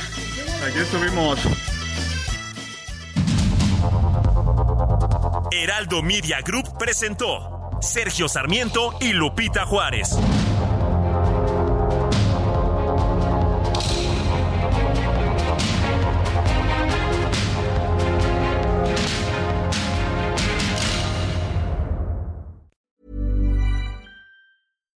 When you make decisions for your company, you look for the no-brainers. And if you have a lot of mailing to do, stamps.com is the ultimate no-brainer. It streamlines your processes to make your business more efficient, which makes you less busy. Mail checks, invoices, legal documents, and everything you need to keep your business running with stamps.com. Seamlessly connect with every major marketplace and shopping cart. Schedule package pickups and see your cheapest and fastest shipping options from different carriers with rates up to 89% off USPS and UPS rates. And with the stamps.com mobile app, you can take care of mailing and shipping wherever you are. Make the same no-brainer decision as over 1 million other businesses with stamps.com. Sign up with code program for a 4-week trial plus free postage and a free digital scale. No long-term commitments or contracts. That's stamps.com. Code program.